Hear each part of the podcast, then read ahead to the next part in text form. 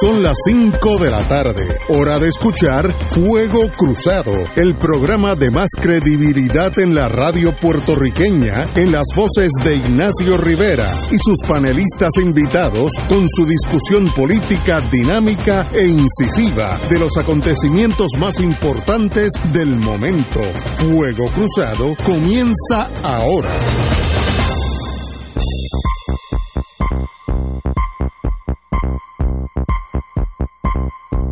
Muy buenas tardes amigos y amigas. Hoy es el día de los Héctor. Estamos con el señor secretario de Justicia, don Héctor Richard. Muy buenas, compañeros. Buenas tardes Ignacio y al público que nos escucha, especialmente el oeste de Puerto Rico que sé que está prendido con nosotros.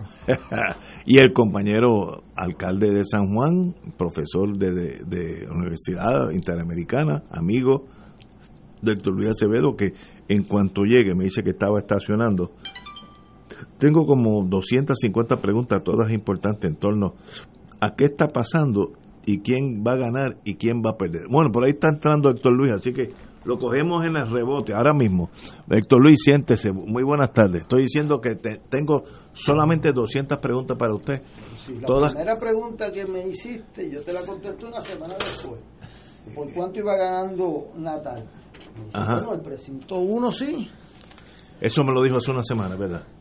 Pero que luego se balancea. Bueno, pero vamos a empezar. ¿Qué pasa en San Juan? ¿Se terminó? ¿Falta algo? Yo no tengo problema que le tomen un mes más, pero ¿por qué no me comunican qué es lo que está pasando? ¿Qué es lo que crea la incertidumbre? Compañero, usted, usted que sabe lo que está pasando. Bueno, en, San Juan, eh, hasta donde yo sé, primero se terminaron todo el trabajo de las mesas regulares quedaban unos paquetes de las mesas de Java eh, y unos que había que adjudicar porque en las mesas no los pudieron adjudicar. Esa es la información que yo tenía esta mañana, ya los resultados se habían expandido a lo que más o un poco más de lo que era la noche de las elecciones. Eh, yo se lo señalé al compañero Ignacio Rivera que cada vez que va a almorzar fuera de su casa, pues me llama con lo que le dice alguien en el restaurante. Me confunden y me asustan. Entonces, bueno, o te asustan o te ponen contento como usted está con todos esos candidatos.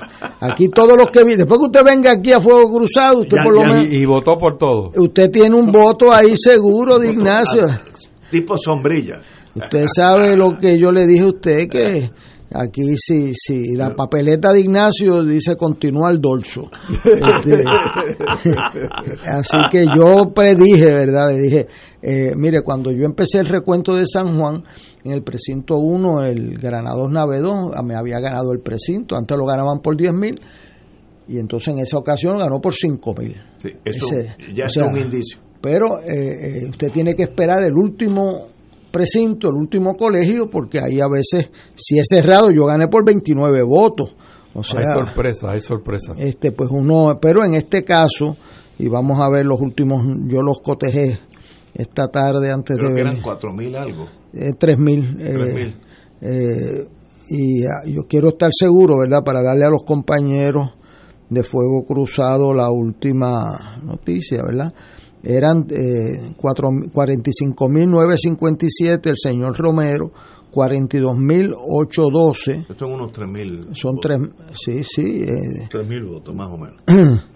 sí. Pero eso de Java, yo tengo una pregunta de Java. Java es el voto ese que adelantado, encamado, todas esas cosas raras que se inventaron para esta vez. Muy bien.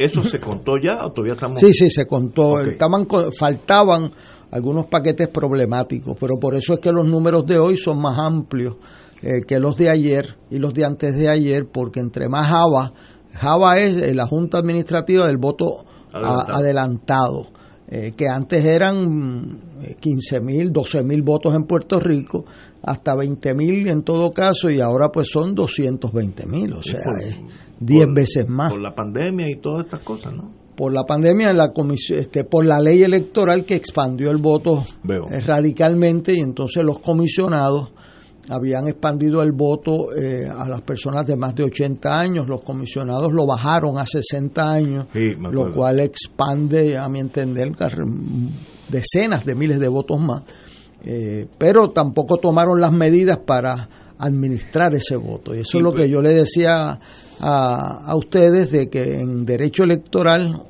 una onza de una idea administrable es mejor que una eh, libra de ideas buenas que no son administrables. O sea, si usted va a mandar 50 mil cartas, pues usted tiene que saber que van a regresar y quién las va a contar y quién las va a ingresar en la computadora.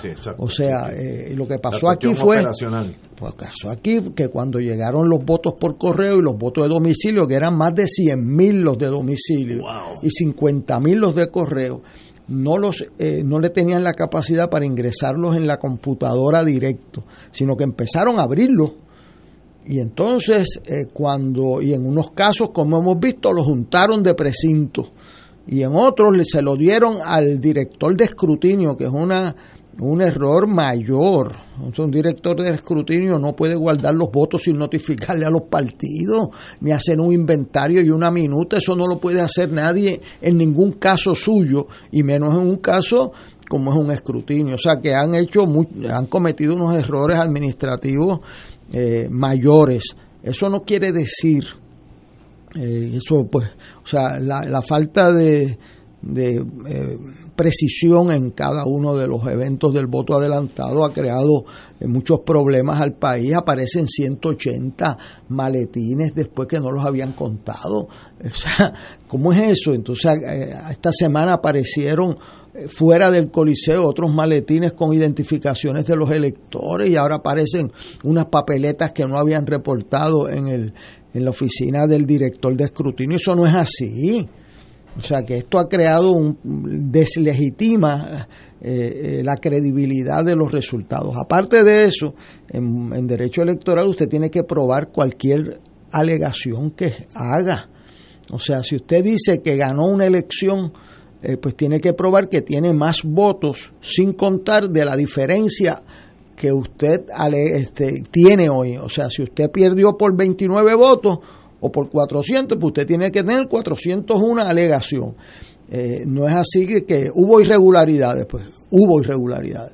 Ahora, que esas irregularidades le perjudicaran a usted son dos cosas. Que sean insuficiente número para cambiar el resultado, eso es otro elemento. En este caso, donde se están ya por 3.000 votos de diferencia. Eh, eh, usted busca eso en un por ciento, pues sabe Dios es poco, pero yo le voy a decir una cosa, uno gana por un voto en términos absolutos. Eh, 3.000 votos no caben en esta cabina donde estamos. O sea, 3.000 votos es muchos votos. 29 eh, votos, que fue la ventaja mía, son bien pocos votos. O sea, en un colegio se van 29 votos en, un colegio se van 10 votos, pero en un colegio, dos colegios, cinco colegios no se van 3.000 votos. Así que, eh, en primer lugar, yo creo que es correcta la afirmación de que aquí han habido irregularidades, que han habido falta de precisión y transparencia. Eso es correcto y eso es muy malo, muy perjudicial y con una ley abusadora, eh, unilateral, eh, crea una impresión terrible en el país. Segundo, los resultados tienen que ser buenos para unos y buenos para todos. No pueden ser buenos cuando yo gano y malos cuando no gano. Eh, y lo tercero, que cuando usted va a alegar eh, tanto fraude como que usted ganó, pues usted tiene que tener números precisos para alegarlo. O sea, no generales. Usted no puede decir, eh, perdí por mucho, perdí por poco. Uno no pierde ni por mucho ni por poco uno pierde por tantos votos. Yo tenía un, un letrerito en mi oficina, ¿verdad? producto de la experiencia. Cuando yo empecé yo tenía 28 años. Me nombraron procurador electoral. Todo el mundo, eh, los comisionados tenían en promedio más del doble de mi edad. Yo decía que de relajo que era la única vez que la calvicie me había ayudado, este, porque no aparecía ser un muchachito. Eh, eh, imagínate el secretario de Hacienda, que parece un muchachito de high school, pues eso no, no lo respetan a veces. Entonces, eh, yo prohibí generalidades. La cortesía del funcionario electoral es la precisión. Uno no gana por mucho, uno no pierde por poco. Uno gana por 29 votos y pierde por tanto. Y yo le puedo decir a usted que la precisión en derecho electoral es la clave. Y en este caso, en el caso de San Juan que usted me pregunta, la impresión mía es que ha habido irregularidades, pero no en grado suficiente que puedan alterar ante un tribunal, ante una comisión, los resultados. Eh, hoy estuve por el viejo San Juan, todos mis compañeros, empezando por mí, tienen dudas sobre lo que se ha dicho en la prensa, en la radio, entre que no cuadran las actas. Vamos a explicar en español qué es que no cuadran las actas. ¿Qué es eso en español? Para yo entender. Bueno, pues hay dos tipos de descuadre. El más peligroso, que es el que estaban diciendo, pero yo no lo, lo tengo ante mí, es que pueden haber en, en el revolú, que un buen puertorriqueño que se formó ahí en Java, con, con 200 mil votos entrando y sin tener la capacidad de entrarlo en computadora. O sea, si yo mandé 55 mil eh, papeletas por correo, no pueden haber 55 mil 500. Y una de las alegaciones es que aparecen. Había más votos que las solicitudes. pero pues, eso es imposible. Bueno, no, no, no. no o sea, que alguien. Ah, verdad. Menos, o sea, eso, los duendes, los duendes. Aterriza, aterriza. Sí, o sea, Este, vamos con calma, vamos con calma. eh, yo no sé en adjunta, por cierto, cambió de alcalde en esta. Sí, cambió. Este, Barlucea perdió. Eh, después de como mucho tiempo. Dos o tres términos. No, más de, de wow. dos o tres. Este, eh, o sea, aquí tú vienes y cuadras. Bueno, llegaron tantos vamos a decir, votos. Eh, vamos a decir mil para tener número. Mil llegaron, llegaron del, del, precinto. Eh, mil votos de adelantado. Adelantado. Ok. Pues tú tienes que tener, eh, cotejar que hayan mil solicitudes. Of no, course. no pueden haber mil votos y 900 no, puede, solicitudes. Podría haber menos porque mil solicitaron, pero, pero 10 no, no, votaron. Correcto, okay. puede ser en una menos. sola dirección, pero sí. no en la otra. Estoy de acuerdo. Y lo que están alegando es que en algunos casos hay más votos que eh, solicitudes. Yo creo que eso tienen que cotejarlo a menos que haya un, un fraude.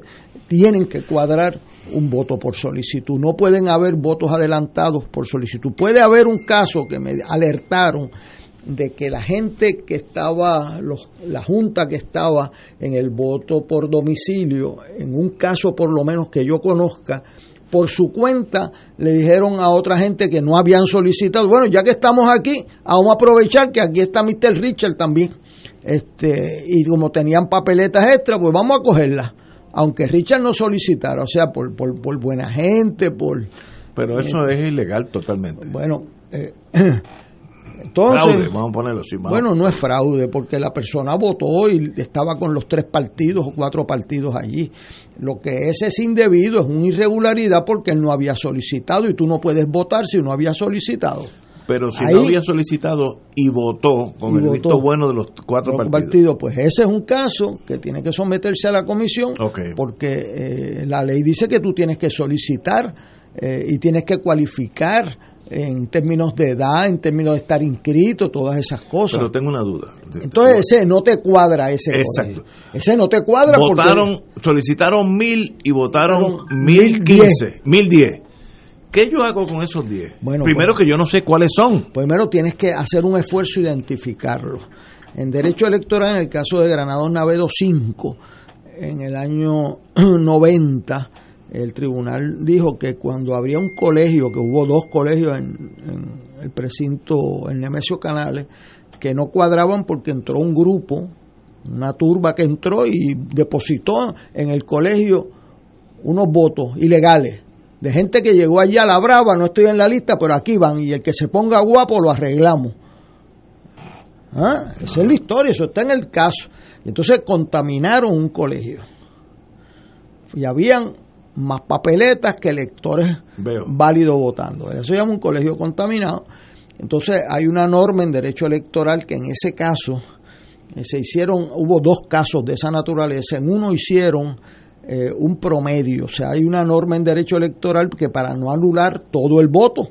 Y por eso. Pues entonces lo que hicieron es que hay una norma de promediar al, al base del promedio de esa unidad electoral que pierda todo el mundo el mismo porcentaje. El mismo porcentaje okay. en ese colegio y se ajusta eh, eh, el número electoral a ese eh, número de la unidad electoral.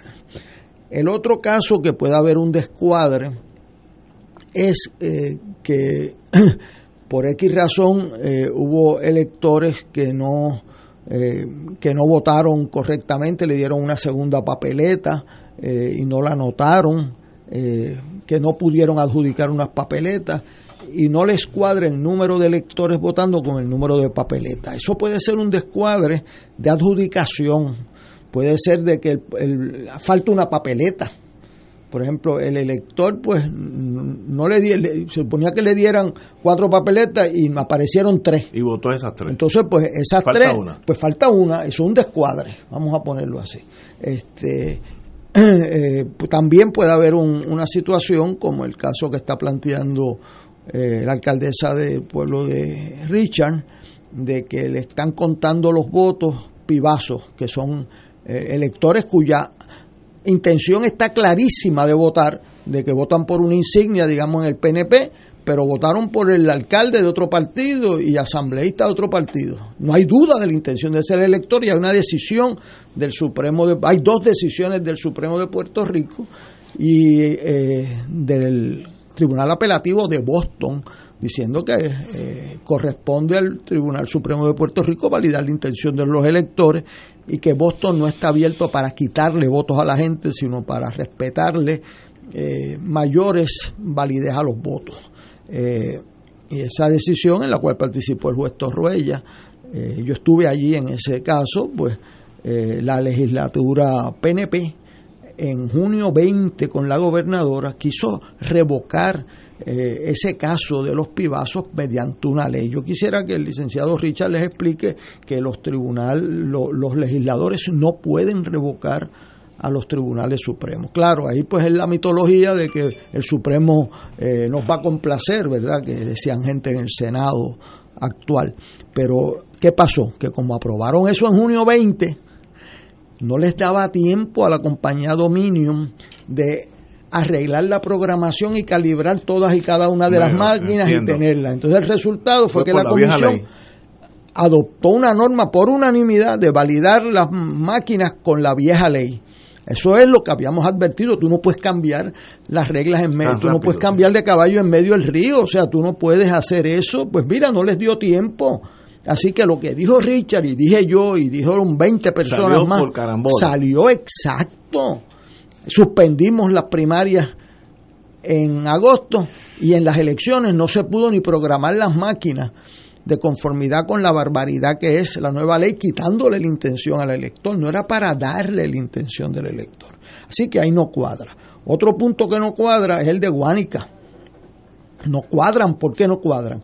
Porque la teoría de, de la nueva ley electoral es que tú le tienes que poner el nombre completo ah, a los candidatos y si le pones la mitad lo tienes por no puesto. Wanda Vázquez. ¿Cómo? O sea, si pones Wanda o si pones Pierluisi eh, eh, Y, y, votaste por el Partido Popular y le pusiste en el rating Pierluisi, la teoría de la nueva ley es que no se lo cuento a Pierluisi, se lo cuento a Charlie Delgado para que me entiendan la barbaridad que hicieron. Eh, y entonces hay un caso que se llama Santos versus PPD, de 1981 que dice que hay que respetar la intención del elector al máximo. Y si ahí dice Noel o dice el apellido del candidato Raitín, eh, esa decisión dice que ese voto es de él, pero claro que es de él. Claro que es de él. O sea, ¿de, ¿de, quién va a ser? Pues están pretendiendo que donde diga el nombre, el nombre o el apellido del candidato de Guánica, pues no cuente, se le declare doble voto, pero ¿cómo que doble voto? Pero doble voto de qué si la persona quiso votar por ese candidato, eh, sea del partido que sea o de ningún partido. Ese no es el issue, el issue es el respeto a la voluntad del elector. Eh, y eso, eh, pues descuadra el colegio. Si tú le quieres contar eso como doble voto, pues se va a formar un revolú aquí. Este, o sea que hay muchas irregularidades, pero las más que son es que no cuadran por el desmadre que pasó en Java de que mezclaron hasta, eh, ahí aparecen papeletas que aparecían de diferentes precintos en un mismo paquete. ¿Cómo que puede ser eso? O sea, que ahí en el revolú cogieron un paquete, les dio cansancio, qué sé yo, y pon la junta y nos vamos, que ya tenemos que irnos. Algo impropio. Entonces, pues, ¿qué pasa? Pues esos paquetes hay que adjudicarlos uno a uno. En unos casos, como el del distrito senatorial de Arecibo o Aguadilla municipio o el distrito 18 representativo, pues son decisivos ese tipo de cosas. En el caso de San Juan, que es el que más prensa ha tomado, eh, si la distancia está sobre 2.000 votos, 3.000 votos como están en estos momentos, eh, suenan pocos, sabe Dios, para el que suma en millones o suma 100.000 votos. Para un funcionario electoral, 3.000 votos es eh, o sea, en un municipio que tiene menos de 160 mil, 170 mil votos, es una distancia considerable. Yo tenía una ventaja de 29 votos dentro de un universo de más de 210 mil votos, que ahora ha perdido la ciudad de San Juan eh, mucha población eh, electoral, mucha población electoral. Así que, a mi entender, ¿verdad? Y lo digo, y mi candidata en San Juan llegó tercera. O sea, yo, eh, pues eso fue los votos que trajo. O sea, esos fueron los votos que trajo. O sea, yo no puedo fabricar votos ni para arriba ni para abajo. Y los candidatos, empezando con Miguel Romero y Manuel Natal y Rosana, yo creo que la posición correcta es yo quiero ganar y que me cuenten todos y cada uno de los votos válidos y no me cuenten ningún voto inválido a mi favor. Esa es la posición. Entonces, pues tú ganas con lo que tienes válido. Eh, yo veo que la ventaja que tiene el señor eh, Romero es considerable y no veo que haya eh, absolutamente un número por contar que pueda cambiar ese patrón de votación que se está expandiendo, de hecho. eso es muy lamentable que el que gane tenga la sombra de esa ley electoral y las irregularidades y la aparición porque uno dice, ahora sabe Dios, aparece otro paquete de San Juan, y lo que hace eso no es que pueda, a mi entender, cambiar el resultado, pero lo puede deslegitimar. Tenemos que ir a una pausa, regresamos con el compañero Richard. Esto es Fuego Cruzado por Radio Paz 810 AM. Beneficiario de Medicare, con Triple S Advantage, tu tarjeta de plan médico también te servirá para pagar tu compra, con hasta 1.500 dólares al año. Oriéntate y únete hoy llamando al 1844-777-0120, lunes a domingo, 8 a.m. a 8 p.m. 375 dólares cada tres meses. Aplican restricciones. Triple S Advantage es una organización de cuidado coordinado y de proveedores preferidos con un contrato con Medicare. La afiliación a Triple S Advantage depende de la renovación del contrato. Fuego Cruzado está contigo en todo Puerto Rico.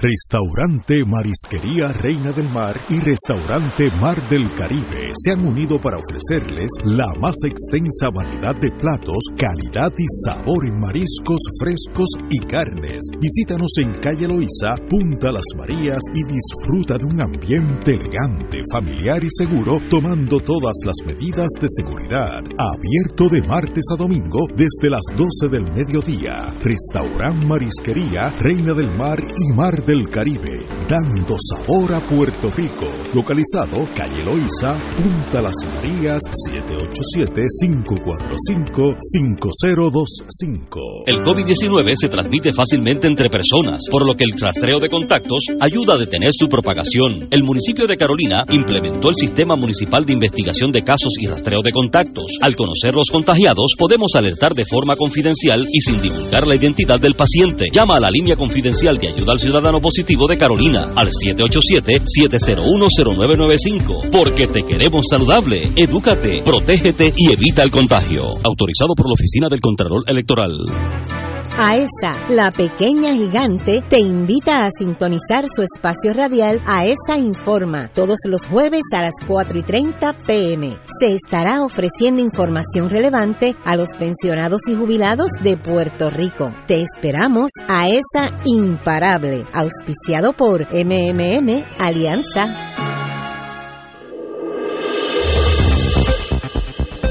Y ahora continúa Fuego Cruzado.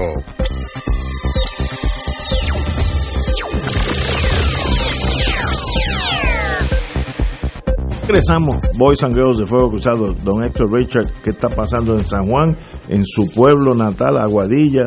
El diablo está suelto, como diría la vieja mía. Diga usted. Bueno, eh, estábamos conversando y las preguntas tuyas iban dirigidas a establecer no solo qué está pasando en San Juan, y ya Héctor Luis lo, lo mencionó, y cuáles son los descuadres y, y, cómo se pueden dar los descuadres, y Héctor caminó por las distintas maneras en que tú puedes decir que hay una acta que tiene un descuadre.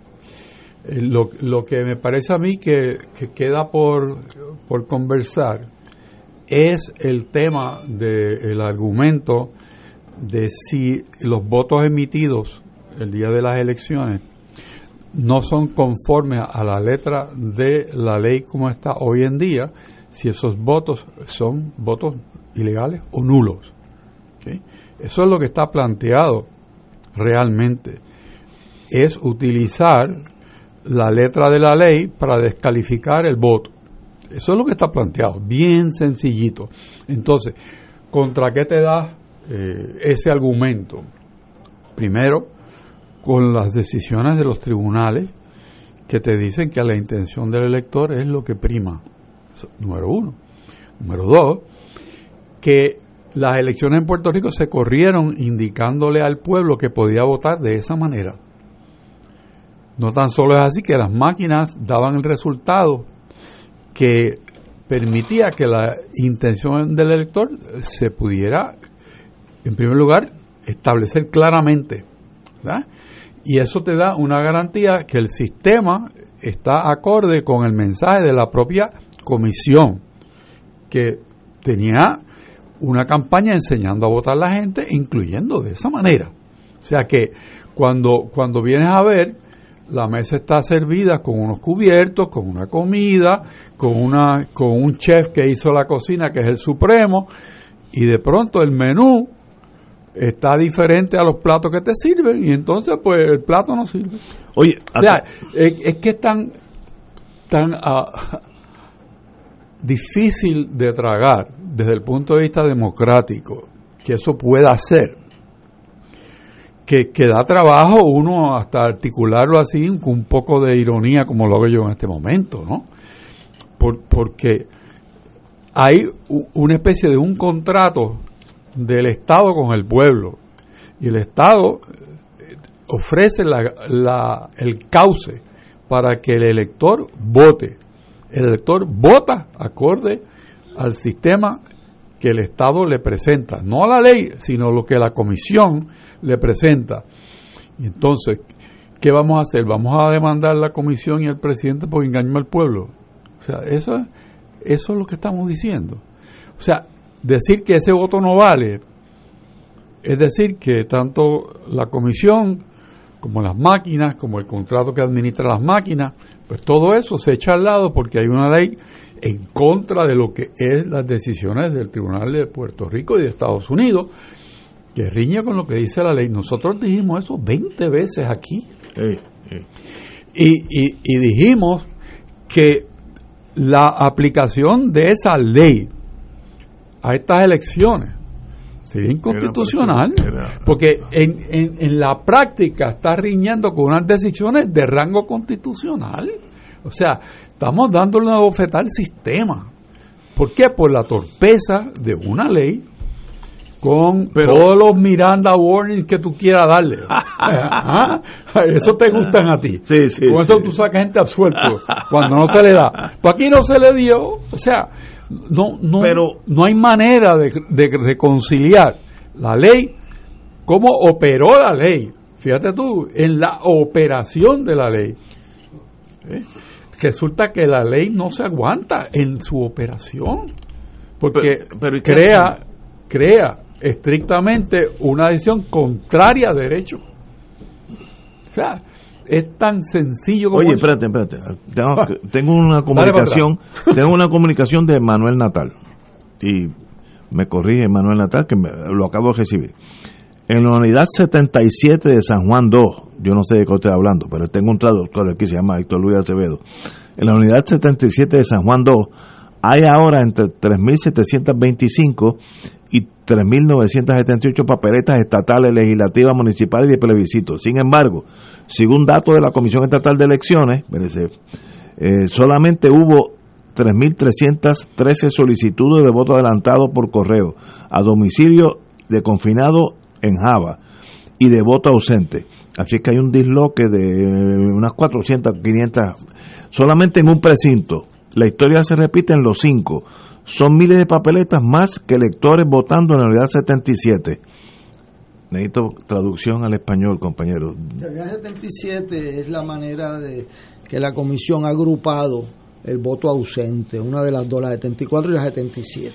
Este, lo que tiende a indicar esa comunicación fue lo que yo señalé, que en algunos sitios hay un descuadre entre el número de votos solicitados o ejecutados, ¿verdad?, con autorización, porque ahí están también los de domicilio, eh, por el precinto. Eso requiere un esfuerzo eh, serio, concentrado de eh, aclarar esa situación.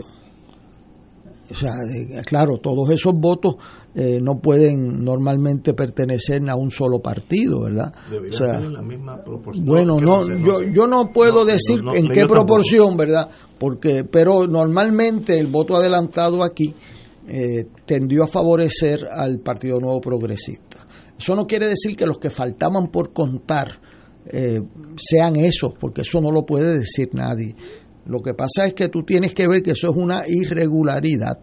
Lo que pasa es que la irregularidad eh, no suma eh, específicamente la distancia, pero que es una irregularidad, no hay duda, y que hay que aclararla también. El, gap, la cantidad de votos que tiene Romero supera supera la irregularidad. Vamos a ponerlo en, correcto. Eso no quiere decir y eso es importante. Eso no quiere decir que uno pues meta esa irregularidad debajo de la alfombra y vamos a seguir. No, no, no. Y hay que ver quién es el responsable. Si alguien aquí repartió votos, porque aquí hay unas informaciones que llegan por la vía anecdótica de si vieron entrar una persona con un paquete allí al coliseo, hay un retrato, yo lo he visto, este, otro, ¿de dónde salieron esos votos? ¿Quién los autorizó? Pues hay que precisar y hay que meter preso al que hizo una barbaridad y no puede ser con impunidad.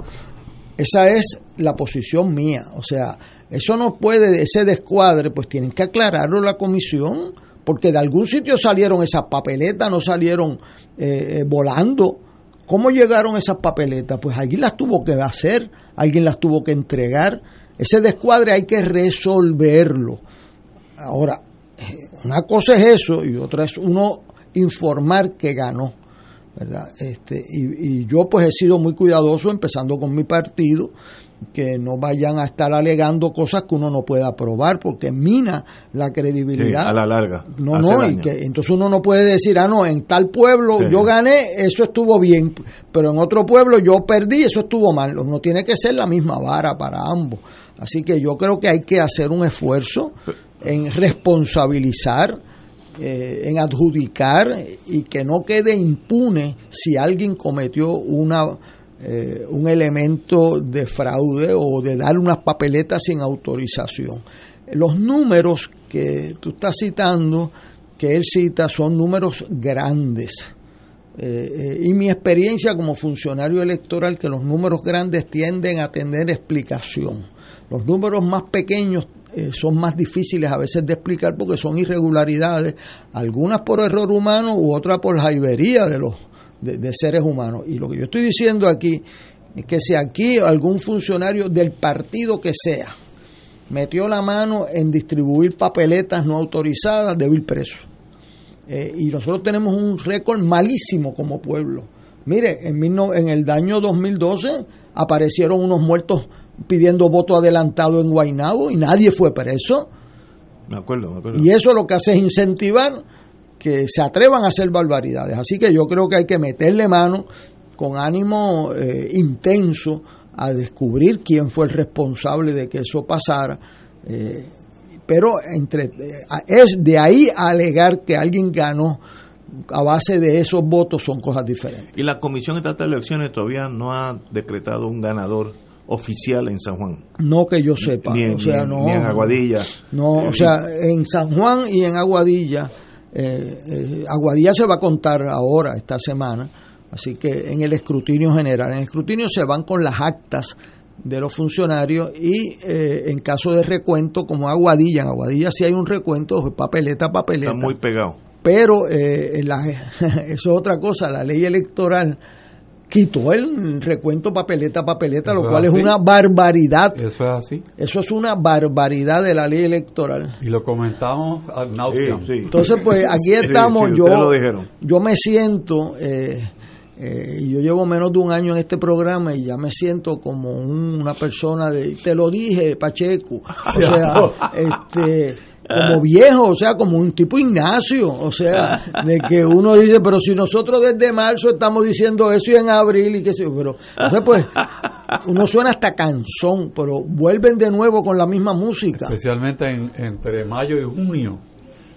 Le dimos sin piedad eso en la prensa, por escrito, en radio, en televisión. Entonces, pues, ¿qué pasa? Ahora me ponga a mí en la posición bien difícil de yo decirle lo que le acabo de decir, mire, aquí han florecido las irregularidades. Es más, nadie se recuerda que el día de las primarias las máquinas no reportaron el 20% de los colegios del PNP y el 26% de los colegios del Partido Popular. Nadie se recuerda de eso. Cuando era eh, eh, por teléfono y con las actas, nunca tuvimos esa ese número tan alto de sin reportado, imagínense que fuera. Pues ahora, ¿qué pasó? Que esas irregularidades, imagínense que fueran los 29 votos por los que yo gané en San Juan. Pues entonces sí, porque ahí hay votos suficientes para cambiar de cualquier eh, cualquier girón cambia un resultado. Siendo 3.000 votos la ventaja es, es mucho más cuesta arriba, pero la comisión en la próxima semana, cuando aclare esta situación, pues entonces certificará eh, a alguien ganador. Hay una certificación preliminar, tanto en Aguadilla como en San Juan. Yo, eh, ¿verdad? No es fácil, ¿verdad? Uno decirle que miembros de su partido habían resistido darle validez a esa certificación y yo públicamente pagando ¿verdad? el costo que uno siempre paga, pero tengo buenos maestros en esa escuela, pues uno es quien uno es y uno dice las cosas según su conciencia y si y si uno pues tiene que validar una certificación preliminar y eso pues no le conviene al Partido Popular, pues no le convino al Partido Popular. Y no le conviene al PNP, pues no le convino al PNP. O sea, pero uno no puede estar cambiando de opinión.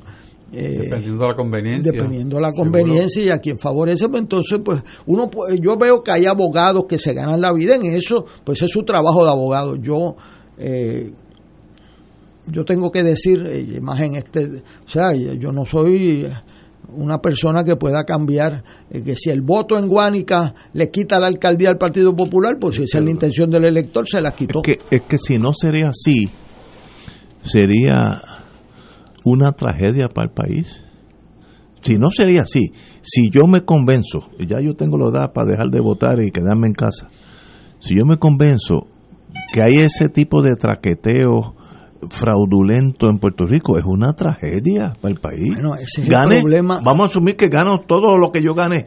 sigue siendo una tragedia. El, el, reto más grande que tiene el Tribunal Supremo de Puerto Rico es mantener su credibilidad de adjudicar controversias electorales de conformidad con los méritos, sino con el partido que lleva el caso. Yo creo que ese es el Rubicón real del prestigio de nuestro Tribunal Supremo. Por eso eh, me preocupa cuando hay decisiones divididas, álgidas, y, me da eh, alegría cuando las hay por unanimidad, porque Puerto Rico, ¿quién caramba va a adjudicar las controversias si no son los tribunales? Pues entonces van a ser las calles. Las calles. Entonces, pues eso yo no quiero eso para mi país. Yo he visto lo que eso representa y eso suena bien cuando sale bien, pero casi nunca sale bien. Casi nunca sale bien. Así que vamos a respetar las instituciones, pero que se tienen que dar a respetar o sea, tú quitándole el voto a 50% de la población, no te dejas respetar. Tú arreglándole al presidente del Senado su ley en el 2017, no te dejas respetar. ¿verdad? Tú alegando que vayan a ver el jingle político del juez opositor, no te dejas respetar, ni respetas la institución. Y Puerto Rico necesita el prestigio de nuestro Tribunal Supremo. Tenemos que ir a una pausa, amigos, y regresamos. Fuego Cruzado está contigo en todo Puerto Rico. Como los gemelos usan su MMM FlexiCard. Mateo, gasolina o copago de laboratorio. Gasolina. Melquiades, la mixta de la cafetería o detergentes. La mixta.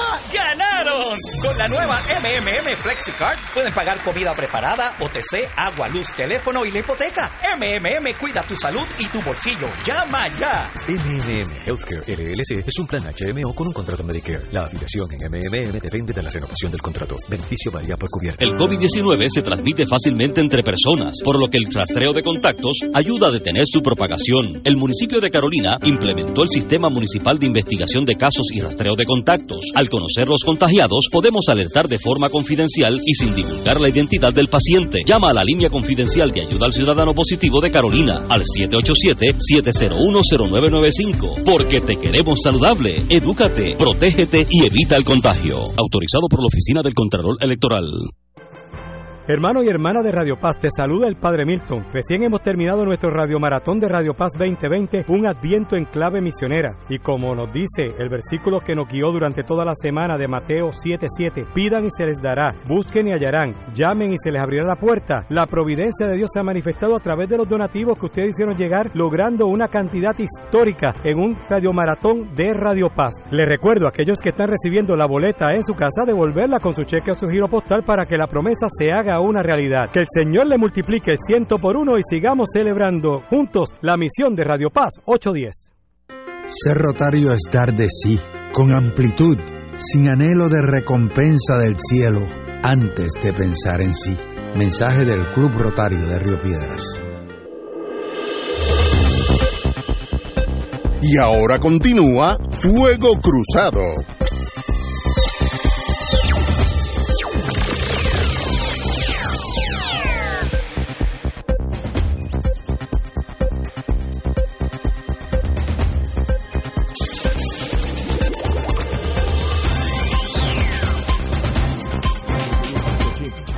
Amigas, un receso, un poco de conocimiento nunca hace daño. Tenemos con nosotros el amigo Pedro Aníbal Díaz de High Quality Water, agua. eh, vamos a hablar de osmosis inversa. Eso me lo, me lo tradujo Héctor Luis Acevedo del inglés, que yo cuando me espeto en el anglosajón se me hace difícil vo- vo- volver a boricua, pero él me lo dijo. Osmosis inversa.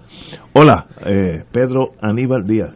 Eh, muy buenas tardes, buenas tardes para ti, para toda la audiencia, ¿verdad? A esta hora, los que están de regreso a casa y los que están en sus hogares. Bueno, nosotros venimos a hablar prácticamente acerca de lo que es la calidad del agua y lo que nosotros estamos consumiendo en nuestros hogares. De hecho, el informe que anualmente recibimos por parte de la AAA, que genuinamente, ¿verdad? Ellos lo hacen eh, avisándonos de, las, de los contaminantes que pudiera tener esa agua. En esos informes marca claramente que existe la presencia de metales pesados como el plomo, como el cobre, el zinc, ¿verdad? Son algunos de los metales que acarrea eh, el agua que llega de la AAA. También contiene eh, fango, excremento, sangre, medicamentos, contiene bacterias, virus, tales como las más presentes son la Echerichia coli, eh, la Cristosporidium, y eso sale en el informe que nos envía la AAA. Lo cierto es que las plantas de tratamiento de la AAA no se le da el mantenimiento necesario. Por eso es que la propia autoridad de acueducto y alcantarillado en sus informes recomienda sistemas de osmosis inversa. Estos no son filtros de agua. Los sistemas de osmosis inversa atraviesan múltiples etapa- etapas de filtración. Todos sus contaminantes los devuelven al alcantarillado y el agua que usted va a recibir es 100% agua pura, limpia y alcalina. Por otra parte, existe la industria del agua embotellada de dudosa reputación. El gasto es impresionante, enorme. La contaminación que tiene el agua embotellada es impresionante, como es el bifenol A, que el bifenol A es un derivado del petróleo. Así que esto es eh, un cancerígeno eh, muy grande y usted puede buscar esta información en páginas, eh, ¿verdad?, serias a través de la internet o preguntarle a su médico para que vea y certifique la información que aquí estamos dando. Por eso venimos a ofrecerte lo que es el sistema de osmosis inversa de nuestra compañía Hake Quality, un sistema que te brinda agua 100% pura y alcalina. Así que el gasto que usted hace mensualmente en esa agua embotellada que es muchísima, es un bolsillo roto. El que compra agua embotellada es un gasto para toda la vida. Eh, tienes que estar yendo al supermercado, cargar agua, cuando puedes tener tu propio manantial en tu casa. Este producto de nosotros, esta máquina de sistema de osmosis inversa, cuenta con el sello de oro de la Asociación de Calidad de Agua Norteamericana, una compañía que lleva ya 60 años en el mercado y que su garantía es de 25 años ininterrumpidos. Así que nosotros para cerrar con el broche de oro, para que tú puedas tener esta bendición en tu casa y brindarle salud a tu familia,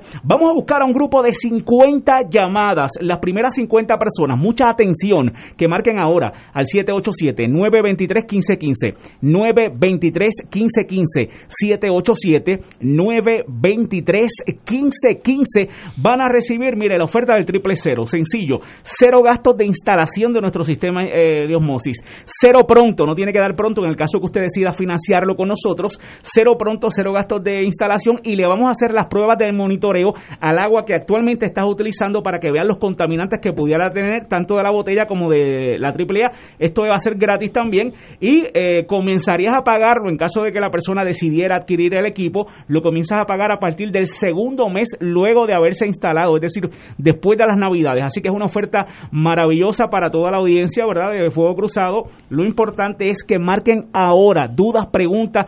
Eh, vamos a ir a su casa con todas las medidas, ¿verdad?, necesarias ante la pandemia. Así que llame ahora al 787-923-1515, 923-1515 y deje de estar utilizando agua, ¿verdad?, contaminada. Yo me enteré hace ya muchos años, cuando yo estaba en el mundo del supermercado, que un litro de agua, de esa que uno va al supermercado y la compra y se la lleva para su casa, es más cara que un litro de gasolina. Así es. Lo cual es casi imposible de creer, pero es verdad. Así mismo es. Lo cara que es el agua comparado con la gasolina, que sin esa pues no, no hay movimiento en Puerto Rico. Pero eh, se ha disparado el precio del agua embotellada y uno tiene que tener métodos alternos como este. Se estima que cerca de 4 millones se gastan al día en agua embotellada en este país. ¡Wow! Increíble. Y yo me acuerdo cuando estaba en el supermercado, cuando anunciaban mal tiempo o una tormenta, todo el mundo compraba todo el agua, se gastaban millones de dólares en, en horas. Así es. Y eso pues es innecesario si uno lo puede hacer en su casa. Así ¿Cómo mismo se llama tu compañía? Hey. Hey Quality Water eh, tiene 60 años en el mercado, es una compañía estadounidense y realmente es un gran producto, es una gran calidad de agua lo que se va a brindar, así que llámenos ahora al 787-923-1515. 923-1515. Privilegio de tenerte aquí, Aníbal. Gracias, como siempre. Pedro. Aníbal Díaz, un privilegio. Igualmente. Bienvenidos a Fuego Cruzado. Muchísimas gracias, un abrazo. Señores, tenemos que ir a una pausa, amigos. Esto es Fuego Cruzado por Radio Paz 810 AM.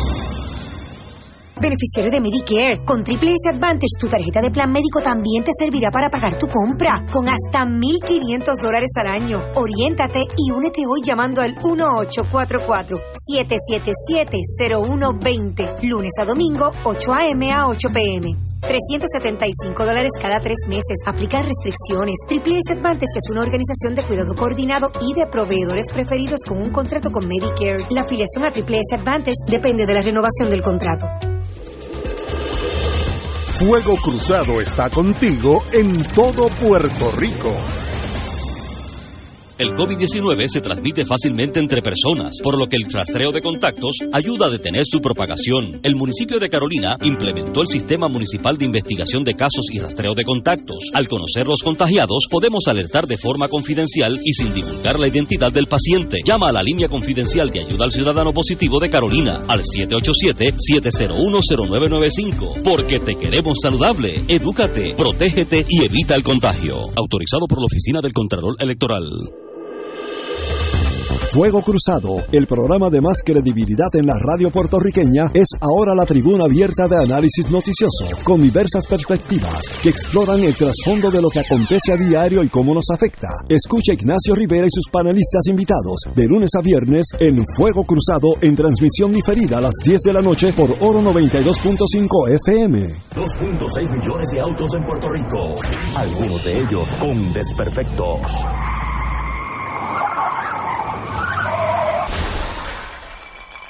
Autocontrol. Tu carro. Tu carro. Tu mundo. Lunes a viernes a las 11 de la mañana por Radio Paz 810 AM.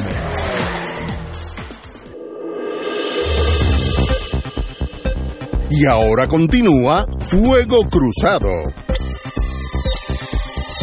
Regresamos, hay noticias de Aguadilla y, y no es porque Héctor Rachel esté aquí, sino porque están llegando noticias de Aguadilla. Héctor Luis. De los eh, más de 18 mil votos ya se han contado 10 mil votos en Aguadilla, se mantiene eh, la ventaja de Roldán hasta este momento. Se cuenta el último voto, pues ya lo diremos. Igual en el distrito de Arecibo se tiende, eh, ya se han contado 244 mil votos y mantienen los dos candidatos populares, eh, mantienen una ventaja de mil votos, el más cercano. Y con faltando lo que falta, pues eso tiende a decir que se, la probabilidad es que se mantenga la certificación preliminar. Eh, una de las cosas que yo quisiera invitar es a la prensa y a los candidatos. Uno no cuenta los votos como los están contando en un recuento.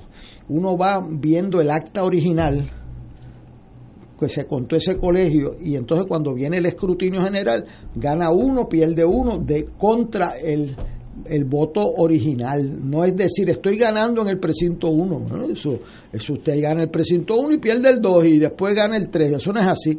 Usted viene y busca el acta original del día de las elecciones, la noche del evento, y dice, bueno, en este colegio yo gané 100 votos a 98. Y ahora al hacer aparecieron dos papeletas, pues lo gano 102 a 98. Pues ahí usted tiene dos votos más.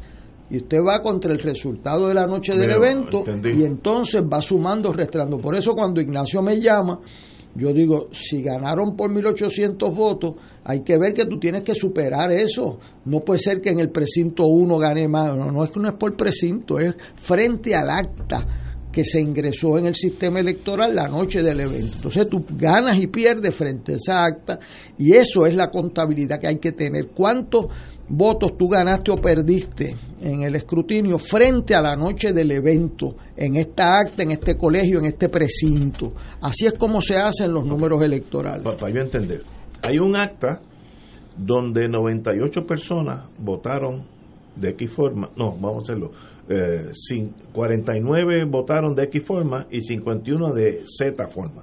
Ese es el acto original, El acto original. por un voto. Entonces, ¿cuándo es que tú dices que Ahora en el escrutinio, en el pues la- se cuentan esos votos? se ponen en la máquina, no, se cuentan. En la máquina. Más los que no pudieron adjudicar en el nivel del colegio porque la máquina los rechazó, ok. Entonces, el candidato... Eso se hace manualmente, básicamente. Bueno, lo ve la Junta Sí, allí y, y lo adjudica, o si no lo mandan. en vez de 51 a 49, ahora es 53 a 49. Correcto. Y esa es bueno. la... Esa es la Ese es el acta final, pero entonces la manera de informarle al pueblo es que en el colegio este, este candidato aumentó dos votos. exacto. No puedes darle el total porque el total, tú, tú vas corriendo contra el resultado de las elecciones. A mí me preocupa, y gracias a Dios que en este país pues hay, hay mucha tolerancia, que están eh, dando una información que puede ser inflamatoria, porque tú a veces vas ganando los primeros cuatro precintos, tres precintos, y llega el último y, pierdes. Yo me recuerdo una vez que el San Juan Estal publicó una imagen de Pedro Padilla ganando una, un evento electoral y faltaba un colegio del distrito de Humacao y Peñaclos en ese colegio le ganó. Este, y la primera plana del San Juan Estar es Pedro Padilla celebrando y cuando le llegó a su casa ya no estaba celebrando. Este, o sea que hay que tener eh, cierta, ¿verdad? Primero integridad de uno no dar no- noticias y levantar expectativas donde no tiene evidencia de ellas. Y lo segundo, saber hacerlo. O sea, tú estás corriendo frente al resultado preliminar de las elecciones, de la noche de las elecciones. Y ahí tú ganas uno, pierdes uno y vas sumando frente a ese resultado. Dar los resultados sin esa comparativa es verdaderamente eh, eh, misleading, es, es- es engañoso. ¿Y para cuándo tendremos, give or take, una semana? 10 días. ¿Para cuándo vamos a saber qué pasó? En toda la isla. todo. Ah, en toda la Entonces, isla, en toda la isla. ¿Quién ganó y quién perdió? Bueno, en toda la isla hay una situación, eh, el escaño del Senado. El Senado se decide por acumulación si entran tres del Partido Popular o entran dos. Y eso, pues, Eso hay, es que, importante. hay que esperar el precinto 110, donde yo sí corre, este, y pueden haber unos votos en un sitio que no se habían adjudicado adelantado en Humacao o pues, en Caguas, hay dos colegios, etcétera. Eso hay, eh, eh, hoy están ya en Ya el distrito de Mayagüez. Del Senado y la Cámara. de todo. De todo, todo. Ya hoy y mañana terminan Aguadilla, ya están en Mayagüez. Eh, eso quiere decir que Mayagüez, cuando termine Mayagüez, es la mitad del país. Son ocho distritos senatoriales eh, y faltan entonces la mitad del país. Ya los cuerpos se van a, eh, produciendo más, porque se van acoplando, ¿verdad? En las mesas, los equipos, ¿verdad? y hoy estamos a diciembre 9. Eh, este, 10 días es diciembre 19. O sea, yo veo que esto se está acercando a diciembre 22. Eh, Por ahí, 23, 22. Mi experiencia es que los funcionarios, eh, y eso pues gracias a Dios que en ese distrito de Carolina pues no hay tantas elecciones cerradas, que cuando se acercan las navidades como que aumenta la velocidad. Este, y entonces, por la experiencia, todo el mundo que me dice que es por la experiencia, ¿verdad? Este, en el algo electoral dice la experiencia y algo más. Este, claro, la delicadeza con que tienen que hacer ese trabajo y la, y la dedicación es importantísima porque puede haber el, control del Senado dependiendo del precinto 110 que es en Carolina, ¿verdad? Y Trujillo Alto y o sea, el último precinto. ¿Y eso en términos a tiempo? ¿10 días, dos semanas? Bueno, yo hoy estamos, yo le doy 12 días, eh, dos semanas de trabajo a seis días por semana. Este, y, en, y en elecciones anteriores, donde eh, algunas tú estuviste envuelto, ¿ha tomado ese gap de tiempo? Sí, ha tomado, ha tomado el día. no se olvida. El día el día de los pavazos, que es donde se adjudica el distrito 35, que es en el distrito de Carolina, que es Vieques, Culebra, entonces, ¿verdad? Fajardo, Luquillo y Río Grande. Eso se produce la controversia el 26 al 28 de diciembre. Y de hecho, cuando quieren rebajar ese distrito el 20, sábado 28, es que a mí me, me arrestan porque yo me negué a, a rebajar esos votos adjudicados ya por el Tribunal Supremo. O sea que no es la primera vez que se llega a finales de diciembre. Este, yo espero que terminen antes del 24, pero si hay que trabajar el 26, el 27 y el 28, y el 29 y el 30, pues se trabaja, porque este país no puede depender de las navidades para sus elecciones. Pero eso no es, no, no sería la primera vez, sino que esto ha pasado anteriormente. Esto ha pasado anteriormente, yo pues refresco la memoria que el día 28, 27 de diciembre el Tribunal Supremo decidió el caso de que había que eh, contar los votos de la gente según votaron, el caso de los pavazos, y el sábado 28 se produjo la controversia en cuál decisión respetar. Así que antes del 31 de diciembre se supo. Este, y Boston, cuando le llegó el caso Boston, que lo llevó Rafael eh, Escalera y don Lino Saldaña, Boston hizo algo extraordinario y es que mandó el mandato, que es la orden de implementación, ejecución el mismo día. No es cuando Secretaría del Tribunal la quiera, no hoy, eh, había para que hubiera resultado. ¡Wow! extraordinario. Eh, señores, tenemos que ir a una pausa. Regresamos con Fuego Cruzado. Fuego Cruzado está contigo en todo Puerto Rico.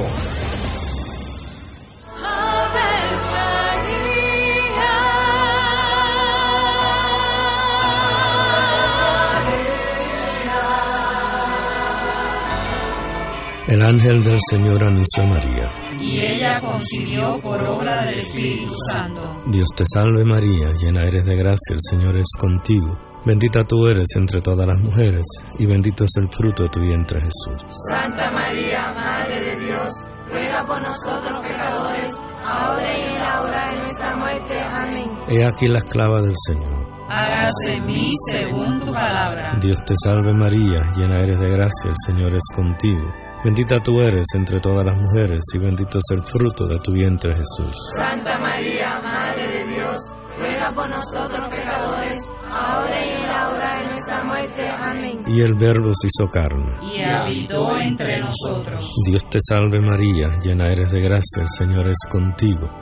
Bendita tú eres entre todas las mujeres, y bendito es el fruto de tu vientre Jesús. Santa María, Madre de Dios, ruega por nosotros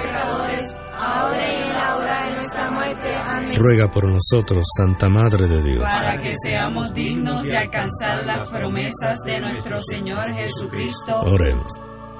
Derrama, Señor, tu gracia sobre nosotros, que por el anuncio del ángel hemos conocido la encarnación de tu Hijo, para que lleguemos por su pasión y su cruz a la gloria de la resurrección, por Jesucristo nuestro Señor. Amén. Gloria al Padre, al Hijo y al Espíritu Santo. Como era en un principio, ahora y siempre, por los siglos de los siglos. Amén.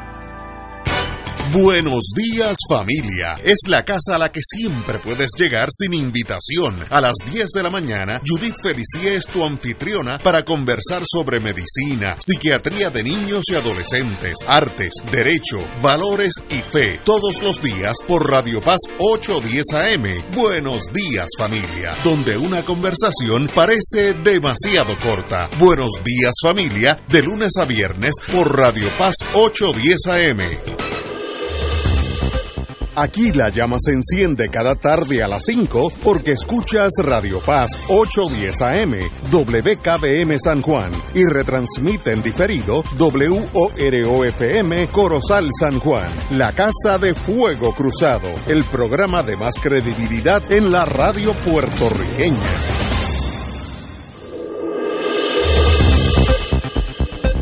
Y ahora continúa Fuego Cruzado. La siguiente entrevista es pagada. Pensionado del gobierno, oye aquí, no, día que hay uno. Tener salud y dinero, todo en una cubierta, claro que es posible. Cuando de tu plan de salud se trata, no tienes que escoger entre tu salud y tu bolsillo.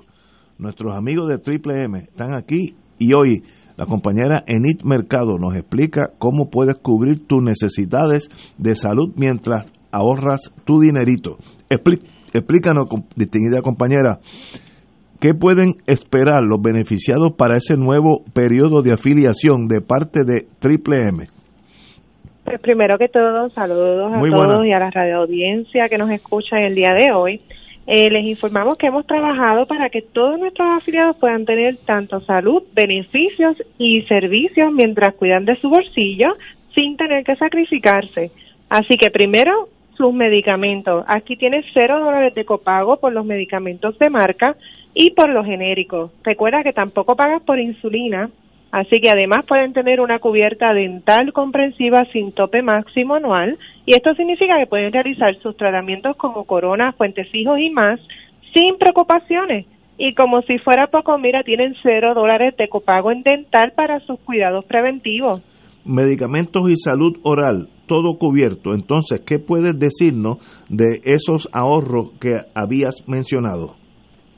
Pues mira, como sabemos que esto es un aspecto bien importante, incluso esto influye a veces en la toma de decisiones, hemos trabajado para que estos afiliados no tengan que dejar su salud por pagar otras cosas. Así que no te conformes con un descuento. Si necesitas un celular, aquí tienes tu equipo con internet, llamadas ilimitadas y textos ilimitados y hasta con un plan de protección para que hagas citas y consultas vía telemedicina, coordines tu transportación y ordenes tus OTC. Y es bien importante que sepan que esto incluye la portabilidad para que no pierdan ese número que ya tienen. No podemos irnos sin mencionar lo que todos quieren saber, todos queremos saber. ¿Qué les ofrece FlexiCard a los pensionados del gobierno? Así mismo, Ignacio. Mira, los pensionados del gobierno no podrán negarse a esta gran oportunidad de contar con una tarjeta que les ofrece, escuchen bien, hasta 300 dólares mensuales y al afiliarse a MMM pueden estar tranquilos porque aquí no lo pierdes. Así que vamos al grano, el dinero que no utilices este mes no lo pierdes, lo acumulas para el próximo mes. Así que no te preocupes por este beneficio y disfruta que lo puedes utilizar a tu conveniencia. ¡Wow! ¿A dónde pueden comunicarse para más información, distinguida compañera? Sí, claro, mira, pueden comunicarse ahora mismo al 1833-647-9555. Es libre de cargos de lunes a domingo de 8 de la mañana a 8 de la noche, así que están a tiempo para llamar. todos los pensionados del gobierno pueden orientarse para conocer a cuál plan van a afiliarse. Sabemos que es una decisión bien importante. Cuando se trata de tu salud, los exhortamos a no dejarlo para último momento. Así que están a tiempo para llamar. El número, si me lo permites, es el 1833 647 9555. 1-833-647-9555. Eh, compañera, dígame de nuevo que eh, la Flexi Card, ¿en qué puede usarlas en otras cosas? Dame algunos ejemplos. Sí, claro, pues mira, con la FlexiCard te beneficias para hacer pagos en gasolina, comprar tus productos de limpieza, para comprar en el supermercado o mira, para pagar comidas preparadas en restaurantes y cafeterías. Sabemos que esto es una decisión muy importante cuando se trata de la salud, así que como les mencioné antes, no lo dejemos para lo último y una vez más les repito el numerito a llamar es el 1833 647-9555. Estamos de lunes a domingo de 8 de la mañana a 8 de la noche. Lo, lo que más me llama la atención en el caso mío es el dental comprensivo, porque yo hace como 5 años más o menos tuve que tener un implante de una muela y eso cuesta casi lo mismo que comprar un carro pequeño, pero un, carro. Yo no sabía que eso costaba tanto, así que tener ese seguro sí es importante. Muchas gracias, compañera. Gracias, un placer para todos. Bienvenidas a Fuego Cruzado. Bueno, amigos y amigas, eh, vamos a, oye, tengo aquí, aquí, aquí, como diría la vieja mía, el diablo está suelto. Eh, el Senado de Puerto Rico cuelga 27 nombramientos en menos de media hora. no puedo no, cogerlo alguna gente me acusa que soy medio cínico, pero es que no, no, no puedo. El Senado derrotó hoy miércoles 27 de los 100 nombramientos que sometió la gobernadora Wanda Vázquez para la rama judicial, fiscales auxiliares, procuradores de asuntos de familia y, y a distintas juntas del gobierno.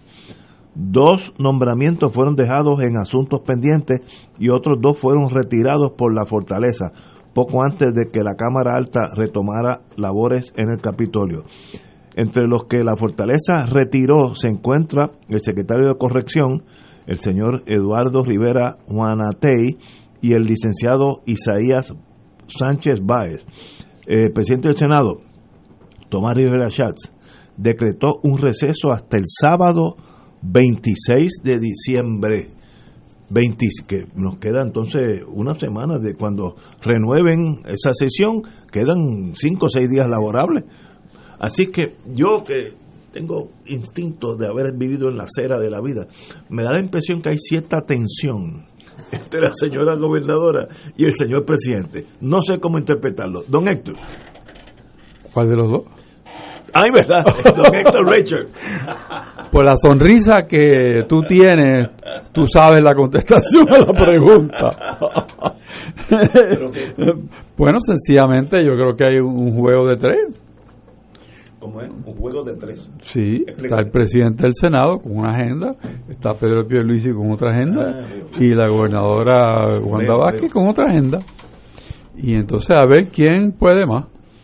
Obviamente el, el, bate aluminio lo tiene el, el, presidente del Senado, porque por lo menos mientras esté ahí, pues él va a controlar eso. Por eso explica que por descargue, porque no es porque hubo vista ni examinaron papeles, 27, de 27 colgados. En media hora. Pero bueno, Oye, yo creo que está bien eso a minutos. O sea, por uno por minuto.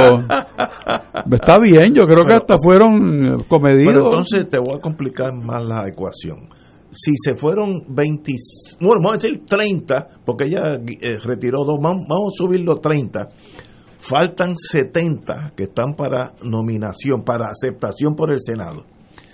El 26 se reanudan las vistas. ¿Da tiempo? no, 20? con una horita más elimina a los otros. Los mismos. sí, la, sí, la misma velocidad. La misma velocidad. Sí. Oye, no, pero, pero, y eso no denota no sé cómo yo ponerle ustedes que son más finos. Bueno, pero si tú escuchas. ¿Qué eso demuestra, pues? Que bueno, no hay, pero escucha a Héctor no Martínez, equipo. que es el presidente la, que está sí. dirigiendo esos esfuerzos. Entonces él mencionó que no había ninguna documentación De nada. Eh, de nada. Pero para el 26 lo va a ver. Bueno, no sabemos, pero ese el onus, el, el peso, lo tiene el ejecutivo que los nomina. Y, y el 24, se, una de las juez, la juez Rodríguez, tiene que retirarse por, por la edad de los 70, que yo creo que es un, aunque está en la Constitución, algo absurdo, pero está ahí y hay que vivir con esa realidad. Así que el 25 amanece un puesto en el Tribunal Supremo de Puerto Rico. ¿Eso va a dar tiempo del 26 al 2? Bueno, ¿O eso no va dar tiempo? bueno, si aplicas el mismo criterio Por minuto. por minuto, pues claro, Pero, no, espérate, espérate, es que yo, yo, yo me estoy, el problema tal vez sea... no te rías. Para nombrar un puesto al Tribunal Supremo de Puerto Rico, yo parto de la premisa, tal vez ingenua, que eso es una decisión muy seria, es un puesto por la vida de esa persona, por vida no hasta los 70 años, y va a regir el sistema judicial por los próximos, hasta que él cumpla 70 años. Si lo nombran a los 40, pues le faltan 30 años. O ella. O ella, o ella, en el caso de ella.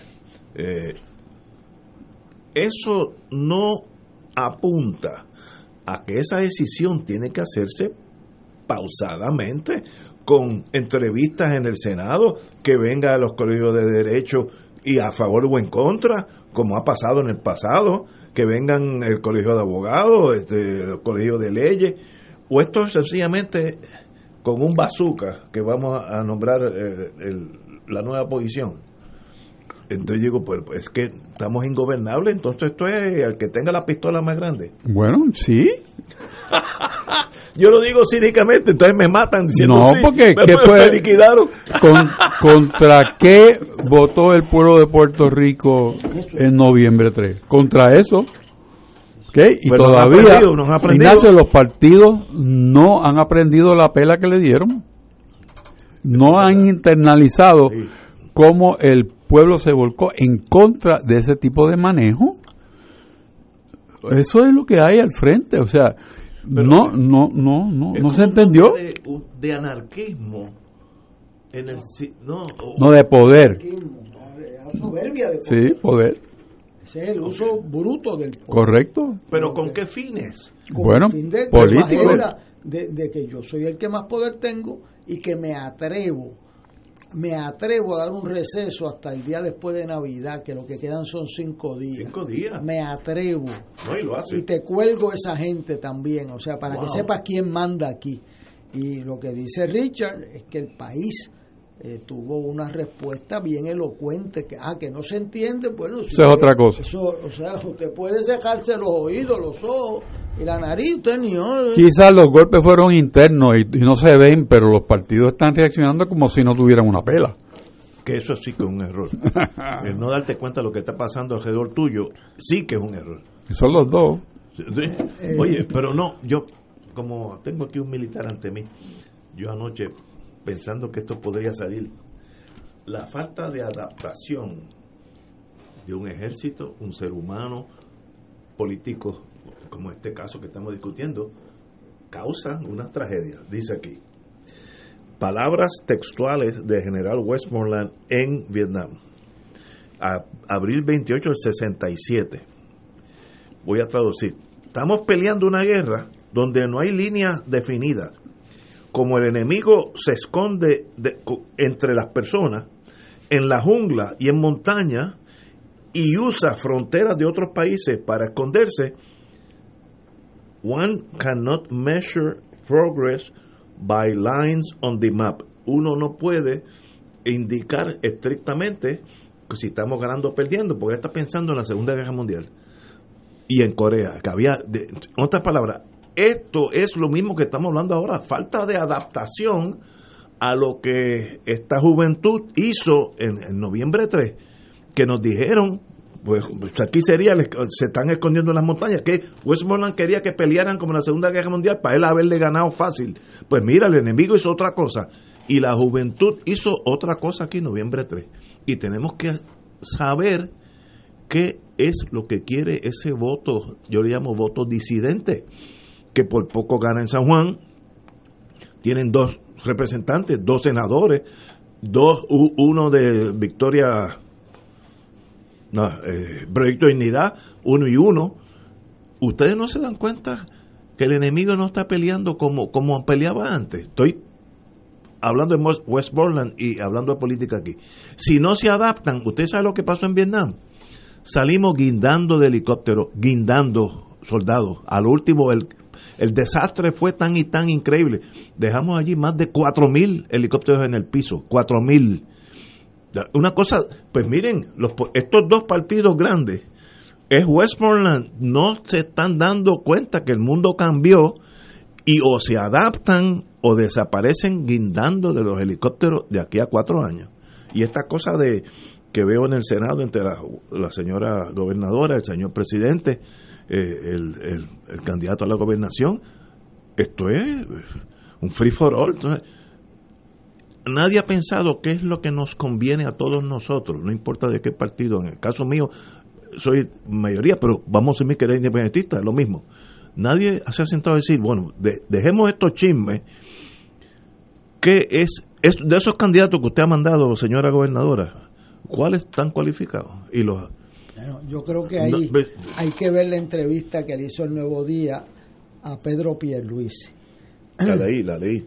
Esa es una entrevista que él le está diciendo primero aquí el próximo gobernador probablemente soy yo, ¿verdad? Dice él y las personas que van para la judicatura tienen que ser personas de alto prestigio ante el ente jurídico del país. Como este, o sea que este país puede por las razones equivocadas salir bien en el sentido de que el Pedro Pierluisi no va a nominar a Tomás Rivera Chat para el Supremo ni a personas que tengan una vehemencia eh, no judicial eh, eh, para insultar o eso, no los va a nombrar, eso es lo que está diciendo ahí.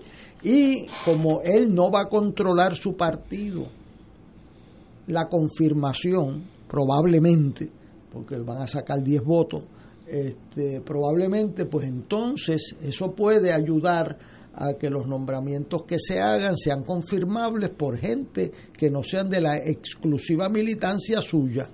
Y eso puede ayudar al país, puede desayudarlo si hay un tranque por fanatismo o lo que sea, pero puede reclutar gente de diferentes vertientes en la vida pública por sus méritos, por su capacidad. Fíjate qué interesante que tú mencionaste lo de los jueces del Supremo eh, en, en, el plan que dio Roosevelt en, en 1937, él nombraría jueces adicionales por cada uno de los que tuviera más de 70 años, el presidente Frank. Y el Senado del Partido Demócrata de él, que había ganado por una pela. Sí, me acuerdo. No le aprobó esa medida, no le aprobó de los demócratas. Ese es un informe, o sea, que con las instituciones había un, y eso es lo que hizo grande la democracia americana, aún con un presidente de la popularidad de Roosevelt. O sea, que, que no es por un por ciento, es que ganaba en, en claro. Esa, cuando llega la constitución de Puerto Rico, no tenía límite de edad el informe de Ramos Antonini. Y es una enmienda del Partido Socialista que originalmente quería eh, elegir a los jueces por voto público, como es en muchos sitios en Estados Unidos, eh, el partido, tanto el Partido Estadista como el Partido Popular no querían eh, que se fueran a elegir. Entonces una enmienda del delegado del Partido Socialista es la que dice, pues lo de los 70 años para que haya renovación en el Supremo. Y entonces Gutiérrez Franqui, que era el que corría la convención constituyente, pues a favor, va y no hay debate. Y se acabó. Y eso por eso son los, los 70 años. Eh, un error hoy en día un error eh, no y entonces pues qué pasa con la expectativa de vida eh, eran eran 50 años y hoy son 20 y pico años más. Este o sea que, que hay un cambio importante ahí. Lo que sí es importante es que aquí los nombramientos judiciales tienen que ser ponderados. O sea este, tú vas a poner la justicia del país en esas manos. Lo que ha hecho el presidente del Senado es un ejercicio burdo del poder. Ni los voy a estudiar, ni le voy a dar tiempo para que sometan los papeles, para que la gobernadora sepa que si no me nombra a mí, lo que le va a pasar aquí con todo lo que nos mande es eso. Claro, la gobernadora pues eh, eh, puede bajarse ¿verdad? y decirle, bueno, como tú no ocupas la silla de gobernador, pues nos vamos en blanco y se le pasa eso a la próxima legislatura. Si ella juega eso así, eh, no va a terminar la cosa como empezó. Pero sabe Dios es lo más que le conviene al país que no se hagan esos nombramientos en este momento. Y, y, entonces, pues que, se, que, que yo estoy viendo muchos de los nombramientos de los que conozco del del gobernador certificado como electo preliminarmente Pedro Pierluisi un esfuerzo en no profundizar diferencias en el país y buscar gente eh, que sean aceptables a la gran mayoría del país. Por ejemplo, a mí me está que el nombramiento de Sil Hammer como secretario de Estado eh, es un nombramiento, un gran nombramiento. Eh, y envuelve una persona que ha estado en política, porque eso de que es político es una tara muy injusta. Hay gente que son buenos políticos. Yo creo que ese nombramiento, Héctor, es la mejor estrategia que yo he escuchado hasta este momento de poder trabajar con el Puerto Rico que el país escogió. Porque el senador Saleshammer no tan solo tiene su prestigio en las huestes PNP, pero también el popular. No lo podemos olvidar que trabajó mano a mano con Eduardo Batia en proyectos sumamente complicados. Y en todo momento se trabajó como equipo, que eso es lo que el país pide, eso lo pide a gritos, lo que pasa es que los que están ahora no lo entienden o no lo quieren entender, pero lo que estamos viendo no es lo que se vislumbra con un Larry Seyhammer en la Secretaría de Estado, porque sería un, un brazo de conciliación, un brazo de entendimiento con todos en la legislatura, porque la verdad es una sola, no, no son muchas verdades. Y si tiene razón, tiene razón. O sea que yo creo que ese es un gran nombramiento. Yo, yo no veo en el mundo mío, que tal vez el problema soy yo, de una legislación que sea de beneficio para, para Puerto Rico, pues la disidencia vota en contra mía, el partido eh, Victoria Ciudadana porque uno no sabe cómo va a votar. No, no. Es beneficioso para todos los puertorriqueños. Ese debe ser el criterio. Oh. y ahí tú brincas las partidos. pero fíjate lo que dice el país, a mi entender, o por lo menos lo que yo pienso, ¿verdad? Tú no puedes proponer una legislación para aumentar los beneficios de las pensiones ah, si ese sistema está quebrado y no dice de dónde vas a sacar los chavos. Obviamente. O sea, entonces eso pues, es política, eso es. Por eso, pero esa es mala política. Sí, malísima. O sea, buena política es la que hicieron Silhammer y Batia de hacer un proyecto por consenso de reforma energética en Puerto Rico, ¿verdad? O sea, el, que sea político, Silhammer, y esto es bien importante para mí, porque aquí hay una tara terrible en el país, y entonces, ¿quién va a correr para los puestos públicos si la política está desprestigiada?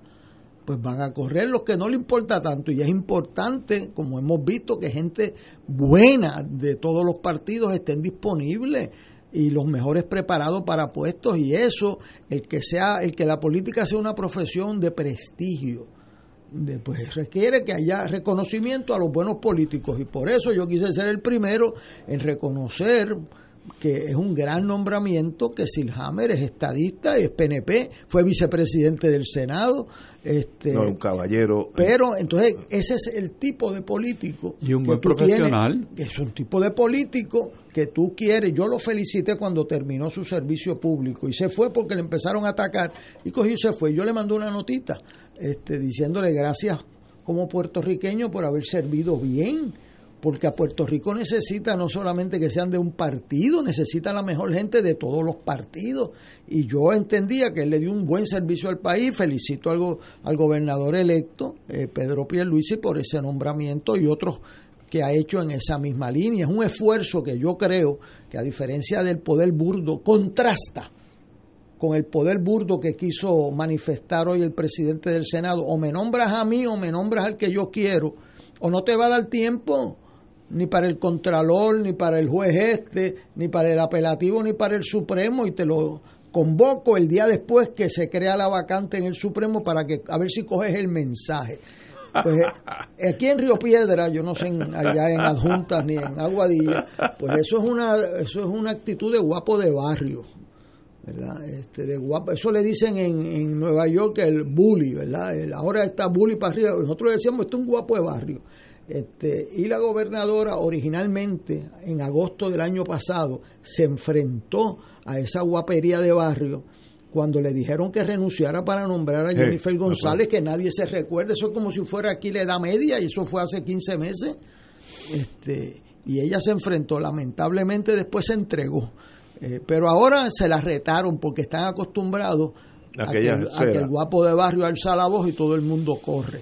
Y este país eh, se rebeló contra ese tipo de actitud.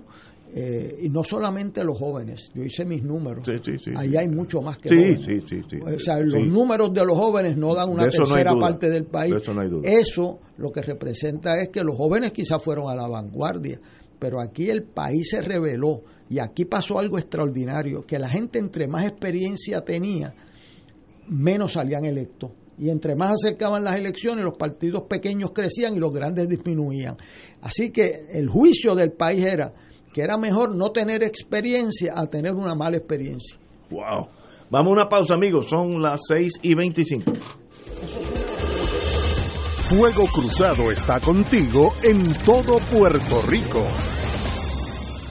El COVID-19 se transmite fácilmente entre personas, por lo que el rastreo de contactos ayuda a detener su propagación. El municipio de Carolina implementó el Sistema Municipal de Investigación de Casos y Rastreo de Contactos. Al conocer los contagiados, podemos alertar de forma confidencial y sin divulgar la identidad del paciente. Llama a la línea confidencial de ayuda al ciudadano positivo de Carolina al 787-701-0995. Porque te queremos saludable. Edúcate, protégete y evita el contagio. Autorizado por la Oficina del Contralor Electoral.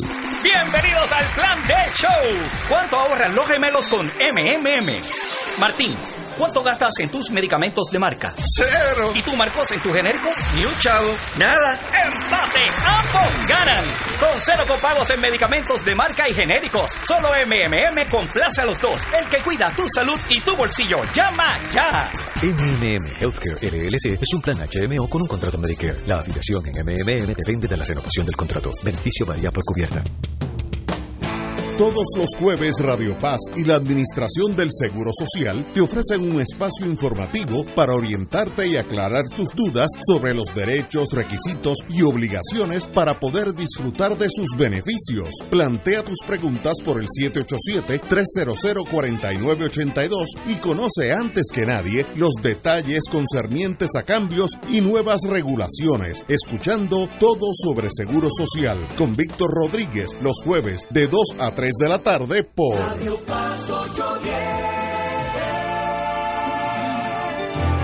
AESA, la pequeña gigante, te invita a sintonizar su espacio radial AESA Informa todos los jueves a las 4 y 30 pm. Se estará ofreciendo información relevante a los pensionados y jubilados de Puerto Rico. Te esperamos AESA Imparable, auspiciado por MMM Alianza.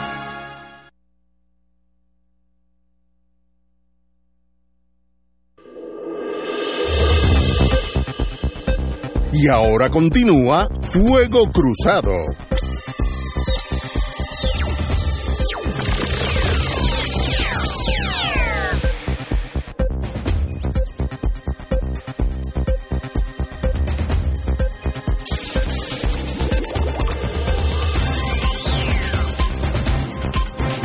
Regresamos, amigos y amigas, a Fuego Cruzado. Bueno, si, si nosotros fuéramos, estuviéramos en el centro médico, con dos partidos que han ido bajando en su salud, presión arterial, arterial más y más baja, ¿cómo usted vuelve? Escoge el partido cualquiera de los dos a motivarlos para volver a ser lo que fueron los dos por mucho tiempo. Bueno, Fortuño ganó por sobre el 50% este, el, Partido Nuevo en la una de elección. Llevó sin, con Rosselló. Ok. De eso a sacar 32, y Fortuño, creo que Fortuño, de eso a sacar 32% y ganar las elecciones con 32, quiere decir que el otro sacó 30. Y la estabilidad 50. Y la estadidad, que, que ¿cómo tú 20% más. le insuflas nueva energía a esos partidos, que es lo, es lo que debieran estar haciendo en mesa redonda los dos partidos. Eh, por sus actos me da la impresión que no lo están haciendo, pero it is what it is. Eh, don Héctor Luis, no, Héctor Luis, no, don Héctor Ranger. Yo no, no puedo decirte lo que deben hacer los partidos. ¿Qué tú harías si tú fueras? Eh, o sea, si a mí me hubieran dado una pela como la de Margollo que cogieron esos partidos, yo estaría pensando por qué me la dieron y estaría evitando hacer aquello que propició que me dieran la pela. Pero eso no se está viendo en este momento. O sea que en este momento eso no se ve. Entonces, lo otro es, ¿cuál es la razón de ser de ese partido? Cualquiera de los dos. ¿Qué es lo que, lo que tú le estás diciendo al país? Que si tú te unes a mí, compartes esta visión de lo que es Puerto Rico. Eso no se ha dicho tampoco. O sea que, que hay una ausencia de lo que es el enamoramiento de unas personas con un ideal, con una idea, con un proyecto de, para este país, que yo diría que realmente no está compartido en ningún lado. O sea, no, no he visto, no he visto ninguno de los dos partidos mayoritarios presentar una credencial de cuál es el plan para Puerto Rico. Eso yo no lo he visto. Y no puede ser que sea la estadidad, porque la estadidad es, un, una cosa distinta. O el eso no, asociado, eso no es, no, no, es este país que tienes en este momento, ¿a dónde lo vas a llevar? ¿Cómo tú lo vas a potenciar para su desarrollo en todos los aspectos de la vida? ¿Cómo lo vas a potenciar? ¿Cuáles, ¿Cuáles son las cosas? Por eso yo digo, Puerto Rico necesita una mesa de conciliación. Ahí deben estar los cinco partidos. Y deben escoger cinco temas, no más, que son los temas que vamos a desarrollar no tan solo internamente, sino en la Junta de Control Fiscal, en el Congreso y en, en, la Casa Blanca, porque de otra manera nos vamos a matar unos a los otros si no tenemos un consenso de qué es lo que vamos a hacer. Porque el país no votó por un, gobierno hecho de pedazos, el país votó por un gobierno compartido. Quiere decir que todo el mundo tiene que sentarse a la mesa con el ánimo de encontrar terreno común. Perdón. Y no es tan difícil, porque cuando se hacían las encuestas y se encuestaron a nauseam todos los electores del país, salían unos temas muy puntuales, como los primeros, y no era el estatus. No era el estatus. Tú tienes que ver con salud, seguridad, educación. O sea, ahí tienes tres que adolecen de mil cosas. Lo otro que yo pienso que debería estarse pensando, quizás por el gobernador y los líderes del país, es hacer una comisión que estudie la reorganización de la rama ejecutiva, porque, porque eso, la rama ejecutiva en Puerto Rico hoy en día es un, un plato de espagueti. Porque hay unas consolidaciones sin razón de ser, que no funcionan, que no han funcionado. Hay titulares de ramas que realmente no controlan los estamentos que le han puesto debajo. O sea, tenemos una policía que no ha funcionado, tenemos un departamento de justicia que no ha funcionado, tenemos un brazo del departamento de justicia en la policía. O sea, y seguimos por ahí, y para que funcionara, eh, vamos a decir, eh, ciencia forense, hubo que destetarlo y ponerlo como un estamento solo. Entonces, ¿de qué, ¿de qué vale seguir metiéndole dinero y funcionarios a algo que no funciona. Operacionalmente no funciona. ¿Por qué? Porque está mal concebido. O sea, no es, no es que porque le falta una estrella que venga y resuelva todo. No, no, es que no funciona. Operacionalmente no funciona. Así que yo iría por ese camino. Primero, estar seguro de qué es lo que vamos a hacer y hacerlo de común acuerdo Podemos diferir, ah, en los detalles, claro. Yo tengo un énfasis en este, tú tienes un énfasis en el otro, pero estamos hablando de lo mismo. Pues alabado sea Dios. ¿Por qué no podemos hacer eso? Si Romero Barceló, Rubén Berrío, y Hernández Colón se pusieron de acuerdo para desarrollar un movimiento para el estatus de Puerto Rico y llegaron casi, casi a segunda base. Porque a la primera llegaron porque entraron al Congreso, a Cámara de Representantes, faltó el Senado y faltó la presidencia. Pero qué bonito que se pusieron de acuerdo. Y en ese momento no eran especialmente amigos unos con los otros. O sea, luego con, la, con el tiempo todo el mundo maduró y las relaciones fueron mejores. Pero en aquel momento no. Sin embargo, depusieron esas actitudes muy, muy peculiares y muy chiquitas. Y llegaron a un consenso. ¿Por qué no podemos replicar eso? ¿Qué, qué nos falta a nosotros? Solamente una cosa, voluntad. La calidad de esa ¿Voluntad? persona. La- exacto. La calidad de esa. Bueno, pero por aquí, por aquí desfilaron personas que están electas hoy en día, que cuando nosotros hablamos con esas personas, tenían el interés y tienen la capacidad para crear ese consenso. Aquí estuvo la licenciada Rivera Lazán. Estuvo muy clara las veces que estuvo aquí. Y su visión no era yo tengo un rancho y me quedo ahí. No, no. Vamos a trabajar. El, el doctor Vázquez de. Doctor Vázquez. Oportunidad, O sea, excelente. y puedes seguir mencionando todo Sí, lo que sí, tú sí. votaste. Este, porque- electos o no electos. Te- todos tenían en su corazón un, un pedacito de cariño por volver a tener un país coherente. ¿Por qué no lo podemos alimentar? No hay, no hay puertorriqueño que hoy, hablando en serio entre nosotros, pueda decir, nosotros estamos ahora mejor que hace 10 años. No hay uno en toda la isla. Nosotros hemos ido en una curva descendente. eh, antes de la pandemia íbamos ya descendiendo. La pandemia acelera el colapso del país. Eh, nuestras carreteras son un bochorno. Carreteras en la ciudad principal. No estaba hablando allá a las afueras de la Junta. La luz eléctrica que está cogida con, con pinza. En otras palabras, es tiempo de que dejemos esta cosa tribal, aún dentro del mismo partido, a palo, a palo limpio uno con otro, con machetes en la mano todo el mundo, por aquello de el poder que me da pues estar en un carro con bombillitas que prenden y apagan. Eso no es el mundo, el mundo es la, la, la nación, la patria, como usted diga, el Estado, el nombre que usted escoja. Ese es, el, ese es lo que uno debe tratar de dedicarse su, su vida para mejorarlo, pero estamos en un vacío de ese tipo de liderato y el pueblo empezó a buscar alternativas eh, para otro lado. Y nosotros todavía estamos aquí a, a los Westmoreland. Oye ¿por qué el enemigo no está peleando la, la batalla que yo quiero que peleen? pues miren, no, ustedes tienen que ver qué está pasando en el pueblo de Puerto Rico qué desencanto hay.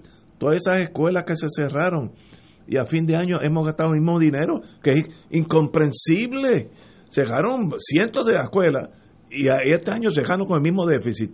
Ah, pues lo, lo hubieran dejado abierta. No, que cerraron las mejores fue. Ah, y- y- sí, entonces, O sea, eso es, o sea, yo creo que el comentario del el licenciado Richard es un comentario muy importante. Este país eh, dio unos mensajes y espero que no sean en oídos sordos. Aquí el issue del estatus, primero que no va gran cosa, y está dividido el país. Cualquiera que haya Es leído correcto, un poquito de historia de Estados Unidos sabe que ningún país dividido va para un movimiento en una dirección u otra. Segundo, las prioridades del país. Cuando yo vi a Juan Dalmao, miembro de un partido que lleva la independencia en su título, hablar de que vendrá un momento para discutir la independencia, ahora hay que discutir el gobierno. Y adiós, ese no era el mensaje de Muñoz Marín en el 40 que lo condenaron por eso.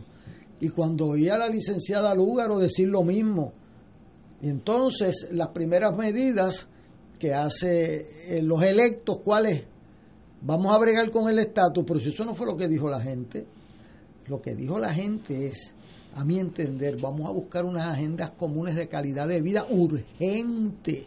A este país se le murieron 3.000 seres humanos que el gobierno no se dio cuenta que se le habían muerto en este cuatrenio. Oye, ven acá, ¿cómo es eso? Devolvimos un billón de dólares Eso es increíble. en el campo de la salud de los pobres en este país. Imperdonable. O sea, y eso aquí, este, borrón y cuenta nueva. No, no, no, no. O sea, ¿cómo es posible que el Departamento de Educación hoy tenga menos de la mitad de los estudiantes que tenía hace 20 años, con más presupuesto y los resultados siguen siendo peores? Pues no, lo peor es que gradúa sin ah, calificar. O sea, te, dan el diploma en las escuelas. eso es una cosa tan ofensiva eh, que, no merece discutirse. Yo creo que aquí hay una agenda común eh, rápido. O sea, yo creo que, que, porque aquí se va a poner las cosas peores. O sea, yo creo que la Junta Fiscal que viene no es la que salió, ¿sabes? Este, así que mejor que apuremos el pasito en estos seis meses y consigamos lo que podamos, porque yo creo que esto se va a poner es eh, una junta que, que, viene a tratar de cobrar para los bonistas, no para ayudar a los puertorriqueños a su desarrollo económico.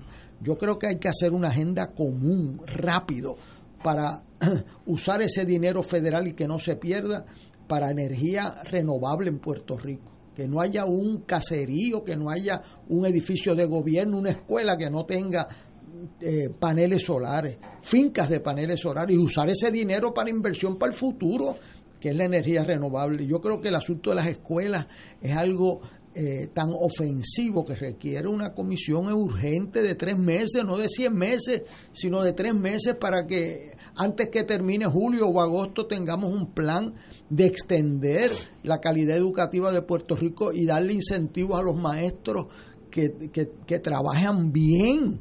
Eh, y no pueden haber las ausencias que hay en ese departamento, pues todo eso hay que ponerlo en la mesa este, y yo creo que esa agenda de calidad de vida en salud, en buscar trabajo, tenemos una oportunidad ahora de empujar a las farmacéuticas para Puerto Rico. Yo gradúo a mis estudiantes para el desempleo y después los veo en Bucanan con una caja registradora con una maestría. Para eso no necesitaba estudiar 5 y 6 años. Este, y eso es una desgracia para este país. Esa agenda que va para, es lo que llamaban el propósito de Puerto Rico, que se adoptó por unanimidad. Esa agenda es urgente y es la agenda en que yo creo que hay un reclamo del país. Que ustedes por estar discutiendo política devolvieron un billón de pesos. Eso es una inmoralidad tan grande. No, no, eso es o sea, que, incomprensible. en cualquier país del mundo era impeachment en, eh, o sea, en, cualquier país del mundo, y tú tienes que devolver un billón de dólares en, fondo de salud de los pobres, tú te tienes que ir del gobierno, menos aquí que nos entretenemos en otras cosas. Las cosas importantes, que es la salud, el trabajo, la educación de nuestra gente, el proveer una energía competitiva que nos permita crear industria ¿Cómo es posible que la electricidad en Puerto Rico cueste más del doble de la de Estados Unidos? Pues, ¿Quién va a establecer una fábrica aquí? La llena Electric si le cuesta el doble. A menos que tú tengas otros incentivos, tú tienes que tornarte competitivo. Nuestros estudiantes van a tener que estudiar más de 157 días al año. Los japoneses estudian 220. ¿Qué es lo que pasa con nosotros? Este, porque aquí la estrategia no puede ser que uno aprende más trabajando menos. Al revés, tenemos que premiar a los muchachos a los maestros que más se fajan. Y aquí los incentivos muchas veces están al revés. O sea, al que más trabaja, ese lo castiga. Y al que falta más, a ese lo premia. ¿Cómo es eso? Eso no puede ser en este país. O sea, yo creo que el llamado a hacer unas comisiones de, eh, del Ejecutivo y del Legislativo eh, lo antes posible y con términos fijos, no es para que estén tres años haciendo estudios y se vuelve otro estudio, es para tres meses, cuatro meses y se acabó y con él las mejores cabezas.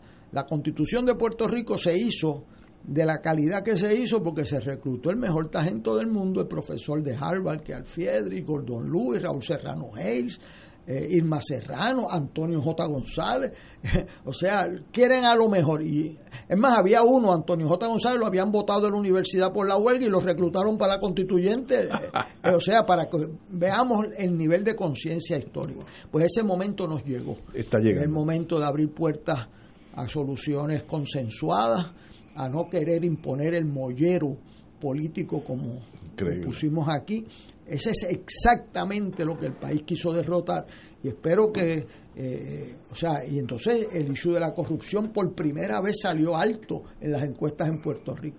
Eso quiere decir que hay que pensar aquí en la ley Hatch, hay que pensar aquí que el financiamiento de las campañas para que aquellos que no donen al dinero en una campaña vengan como el señor que está acusado en salud, que dijo, ahora llegamos nosotros y a mí me duplicas mi contrato porque invirtió en la campaña, pues entonces esas cosas hay que hablarlas. Yo he estado en esas conversaciones anteriormente y he visto que cuando se ponen todas las cartas en la mesa, el lado bueno del puertorriqueño tiende a salir a flote, pero tiene que ejercer el liderato eh, eh, tanto el gobernador como el liderato de los partidos de oposición a empezar con urgencia a hablar de la agenda que el país reclamó. Y la agenda que el país reclamó no es divisiva, un país que está dividido en el estatus como eso, ponerse a hablar los populares y los PNP de iniciativas de estatus, eso se cancelan uno a los otros, eso no va para ninguna más. La energía que pueden usar para la agenda de buscar trabajo, para la agenda de buscar los fondos de salud, para energías renovables, para mejorar la educación, se nos puede perder en, agendas propias por allá. Eh, esa es la agenda de Puerto Rico, la calidad de vida de nuestra gente. Lo interesante es que los candidatos de los partidos emergentes, todos, todos dijeron que la agenda era la de la calidad de vida. Y entonces los partidos mayores hablaron de estatus, pues se quedaron, mire el estatus. En el PNP pusieron el estatus para atraer la gente y la gente votó por el estatus, aparte del PNP, 20%, 215 mil diferentes. O sea, y eso es escandaloso. O sea, que aquí el país quiso dar un mensaje me das buen gobierno, me das unas prioridades consensuadas, esa es la agenda. Los otros divisivos, pues ese es el mundo de los políticos, diría Robert Anderson, que definen su entrada en la política por los asuntos de estatus. El país ve y los partidos emergentes, todos, todos, incluyendo el Partido Independentista, dijeron que la calidad de vida, la calidad de la salud, el nivel de trabajo es la agenda del país. Tenemos aquí una pausa, siete menos cuarto, amigos. Esto es Fuego Cruzado por Radio Paz 810 AM. Beneficiario de Medicare. Con Triple S Advantage, tu tarjeta de plan médico también te servirá para pagar tu compra, con hasta 1.500 dólares al año. Oriéntate y únete hoy llamando al 1844-777-0120. Lunes a domingo, 8 a.m. a 8 p.m. 375 dólares cada tres meses. Aplicar restricciones. Triple S Advantage es una organización de cuidado coordinado y de proveedores preferidos con un contrato con Medicare. La afiliación a Triple S Advantage depende de la renovación del contrato. Fuego Cruzado está contigo en todo Puerto Rico. ¿Sabías que personas sin síntomas pueden propagar el COVID-19? El municipio de Carolina se preocupa por ti y los tuyos. Por eso, queremos que te protejas correctamente. Usa tu mascarilla cubriendo nariz y boca. No la toques mientras la tienes puesta y recuerda que menores de dos años no deben usarla. Cuando te la quites, bótalas o lávalas inmediatamente. Si eres positivo al COVID, llama a la línea confidencial de ayuda a ciudadanos positivos de Carolina al 787-701-0995. Porque te queremos saludable, edúcate, protégete y evita el contagio. Autorizado por la Oficina del Electoral. En Oro 92.5 FM, Radio Paz 810 y el Canal 13 estamos trabajando a tono con la emergencia que en estos momentos está viviendo Puerto Rico. Estamos ofreciendo nuestros servicios al máximo con el personal disponible según nos permitan las circunstancias. Si tiene un mensaje para ofrecer a sus asociados, clientes o personal, solo tiene que llamar al 787-349-7949, 787-552-0825 y nuestros empleados le comunicarán al personal de ventas para atender su necesidad. A nuestros clientes estén en comunicación con su ejecutivo o ejecutiva de ventas que continúan ofreciendo sus servicios como de costumbre. Recuerden los teléfonos 787-349-7949 y 787-552-0825. Radio Paz te ofrece el mejor motivo para levantarte temprano y disfrutar el comienzo de un nuevo día de lunes a viernes con Enrique Liboy y Radio Paz en la mañana. La dosis perfecta de noticias, deportes y éxitos musicales de todos los tiempos, humor y curiosidades, calendario de actividades y tus peticiones musicales por el 787 300 4982 Conéctate con el 810 AM de lunes a viernes con Enrique Liboy y Radio Paz en la mañana. El COVID-19 se transmite fácilmente entre personas, por lo que el rastreo de contactos ayuda a detener su propagación. El municipio de Carolina implementó el Sistema Municipal de Investigación de Casos y Rastreo de Contactos. Al conocer los contagiados, podemos alertar de forma confidencial y sin divulgar la identidad del paciente. Llama a la línea confidencial de ayuda al ciudadano positivo de Carolina al 787-701-0995. Porque te queremos saludable. Edúcate, protégete y evita el contagio. Autorizado por la Oficina del Contralor Electoral. Y ahora continúa Fuego Cruzado.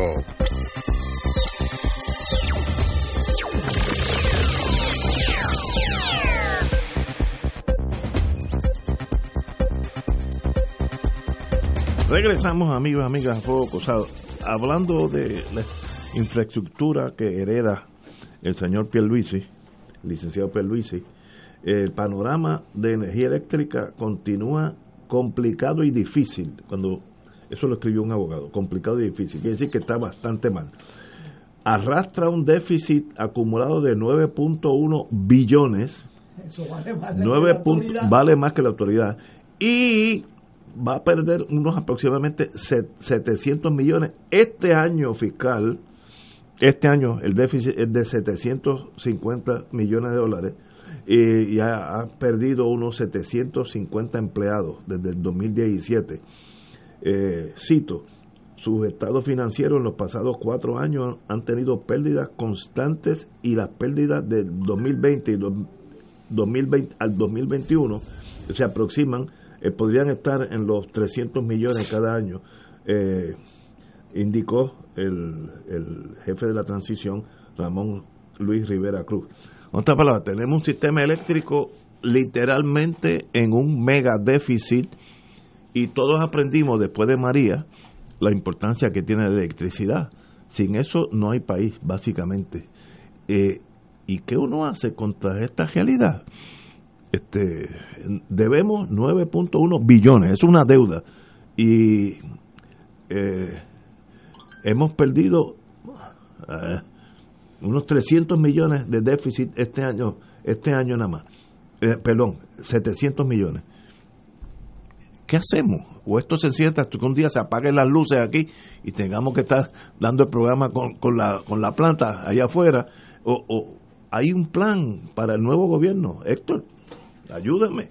Tú que estás en ese mundo. Como te ríes, ¿ah? Para empezar, yo diría que hay luz porque hay una Junta de Control Fiscal. Wow. Porque existe la ley promesa. Exacto. Si ¿Eh? no, Si los acreedores se hubieran quedado con todo lo que hay ahí y, y no habría para nadie. Eh, los que saben de asuntos energéticos, pues decidieron que la única forma de sobrevivir era privatizándola en sus funciones, eh, vamos a decir, de las redes para De conducir la, la energía y otro para la producción de la energía. Y así es que vamos.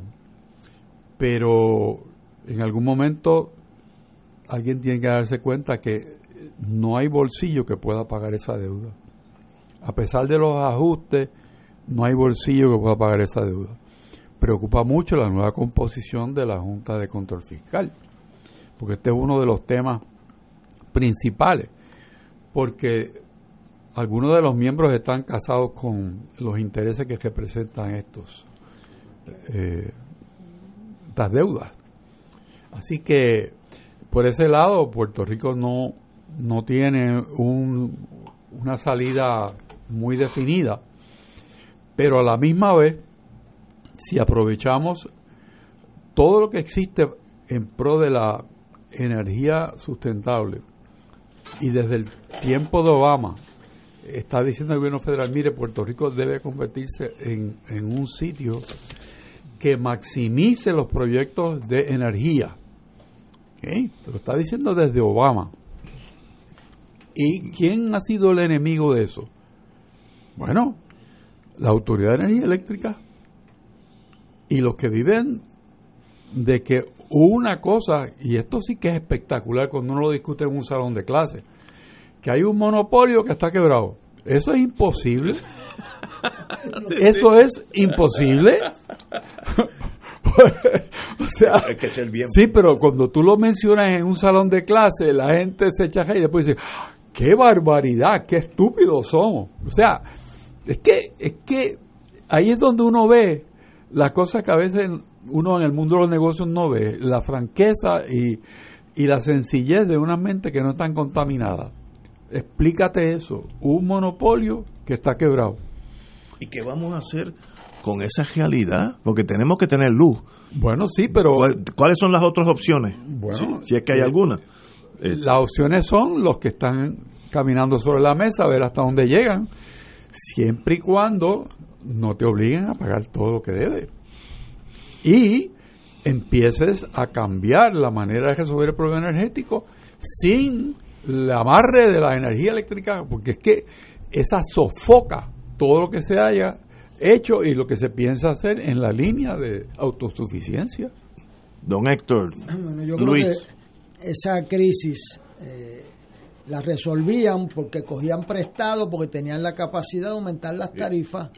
Entonces, cuando se le empieza a apretar con la Junta de Energía las tarifas, pues empiezan a engordar los préstamos y eso. Entonces, nosotros mirábamos para el lado porque eso lo paga otro. Bueno, eso lo paga uno, es lo que pasa. Y miren la calidad del servicio. Camine por San Juan camine por San Juan y va a ver cuántos focos hay apagados. Yo me he sorprendido que los candidatos alcaldes no le cayeran encima energía eléctrica a todos, porque tienen esta ciudad en, en ciego por las noches, que Correcto. produce accidentes y otros problemas. Este, aquí hay un acuerdo de privatización, hay que ver ese acuerdo de que no representa un asalto para nuestra gente, pero nadie tiene derecho a la incompetencia. Nosotros no tenemos derecho a, a- a gastar en un monopolio una barbaridad de dinero y no darle un buen servicio a este país. Desde la politización hasta eh, actitudes de cobrar lo más trabajando lo menos, eso tiene que acabar. Eso ha liquidado este país. Eso ha liquidado este país. Y, y yo eh, entiendo que hay que conversar eso con, con mucha eh, honradez y que se le compense lo más al que más trabaja y el que más fruto le rinde al Puerto Rico. porque el maestro que falta mucho gana igual que el que viene mucho y logra que sus estudiantes entren a universidad? Es y, pase- y, y por qué el- eh, yo vi ahí una maestra en Ciales, creo que tenía un anuncio de la asociación de maestros, de unas maestras que han hecho una barbaridad de esfuerzo para que sus estudiantes progresen. Pues hay que buscar la forma de destacar a esos maestros. Y, y pero nosotros tenemos que hablar estas cosas y ejecutarlas. No vamos a complacer a todo el mundo, pero aquí es a la generación del futuro a la que le legamos unos préstamos que ellos no cogieron, no gastaron y que los van a tener que pagar. Y, le legamos a los 300 mil niños que estaban en instrucción, que ya son menos, un esfuerzo donde le daban los diplomas sin estudiar y no tienen internet al día de hoy en un mundo donde yo doy clases, di clases hoy por Zoom este, y veo mis estudiantes, ¿cómo es posible que nosotros teniendo todos esos billones de pesos no hayamos podido tener un sistema educativo que funcione? Así que primitivo. esa, esa energía que tiene este país, que lo ha hecho antes, lo ha hecho antes. ¿Por qué si lo hicimos antes no lo podemos hacer ahora? Eso significa ni que por dinero ni por tecnología representó calidad de vida en Puerto Rico. O sea, tú puedes tenerlo todo y no usarlo de manera eficiente. La voluntad del gobernante es poder ajustar esa energía de manera constructiva y productiva. Y en energía eléctrica yo creo que vamos a tener, yo creo que hemos tocado fondo. Este país tiene que moverse a energías renovables, tiene que ajustar la cuenta de que aquel que le tiene la responsabilidad de darle eh, la energía las fábricas, a las casas en Puerto Rico, no le puede fallar a este país. Eh, mi- mira lo que son naciones que miran para adelante. En Texas, donde yo tengo un hijo, cuando tú compras una casa, una casa nueva que la vas a hacer, es un requisito que tenga paneles solares. Texas que produce petróleo, o sea, que no es, no es, no es este, algún estado que necesita importar, no, no. Tena- eh, Texas exporta petróleo, pero si tú haces una casa nueva from scratch, ya el sistema está hecho para recibir. Entonces, pues tú dices, bueno, alguien en este gobierno, mejor dicho, en este county, en este municipio, está pensando para adelante para, para los próximos 20, 30 años. Y nosotros que el sol a veces molesta por lo duro que es, a veces molesta. Alemania ya tiene, leí en The Economist, Alemania ya tiene un 13% de la electricidad del sol. Un país que casi no hay sol y tiene 13%. Aquí el sol sale por Fajardo y cuando sale por Mayagüez está prendido en candela todavía. No Que- sale por Mayagüez. No sale. Cuando se esconde por y Mayagüez. Ah, ok.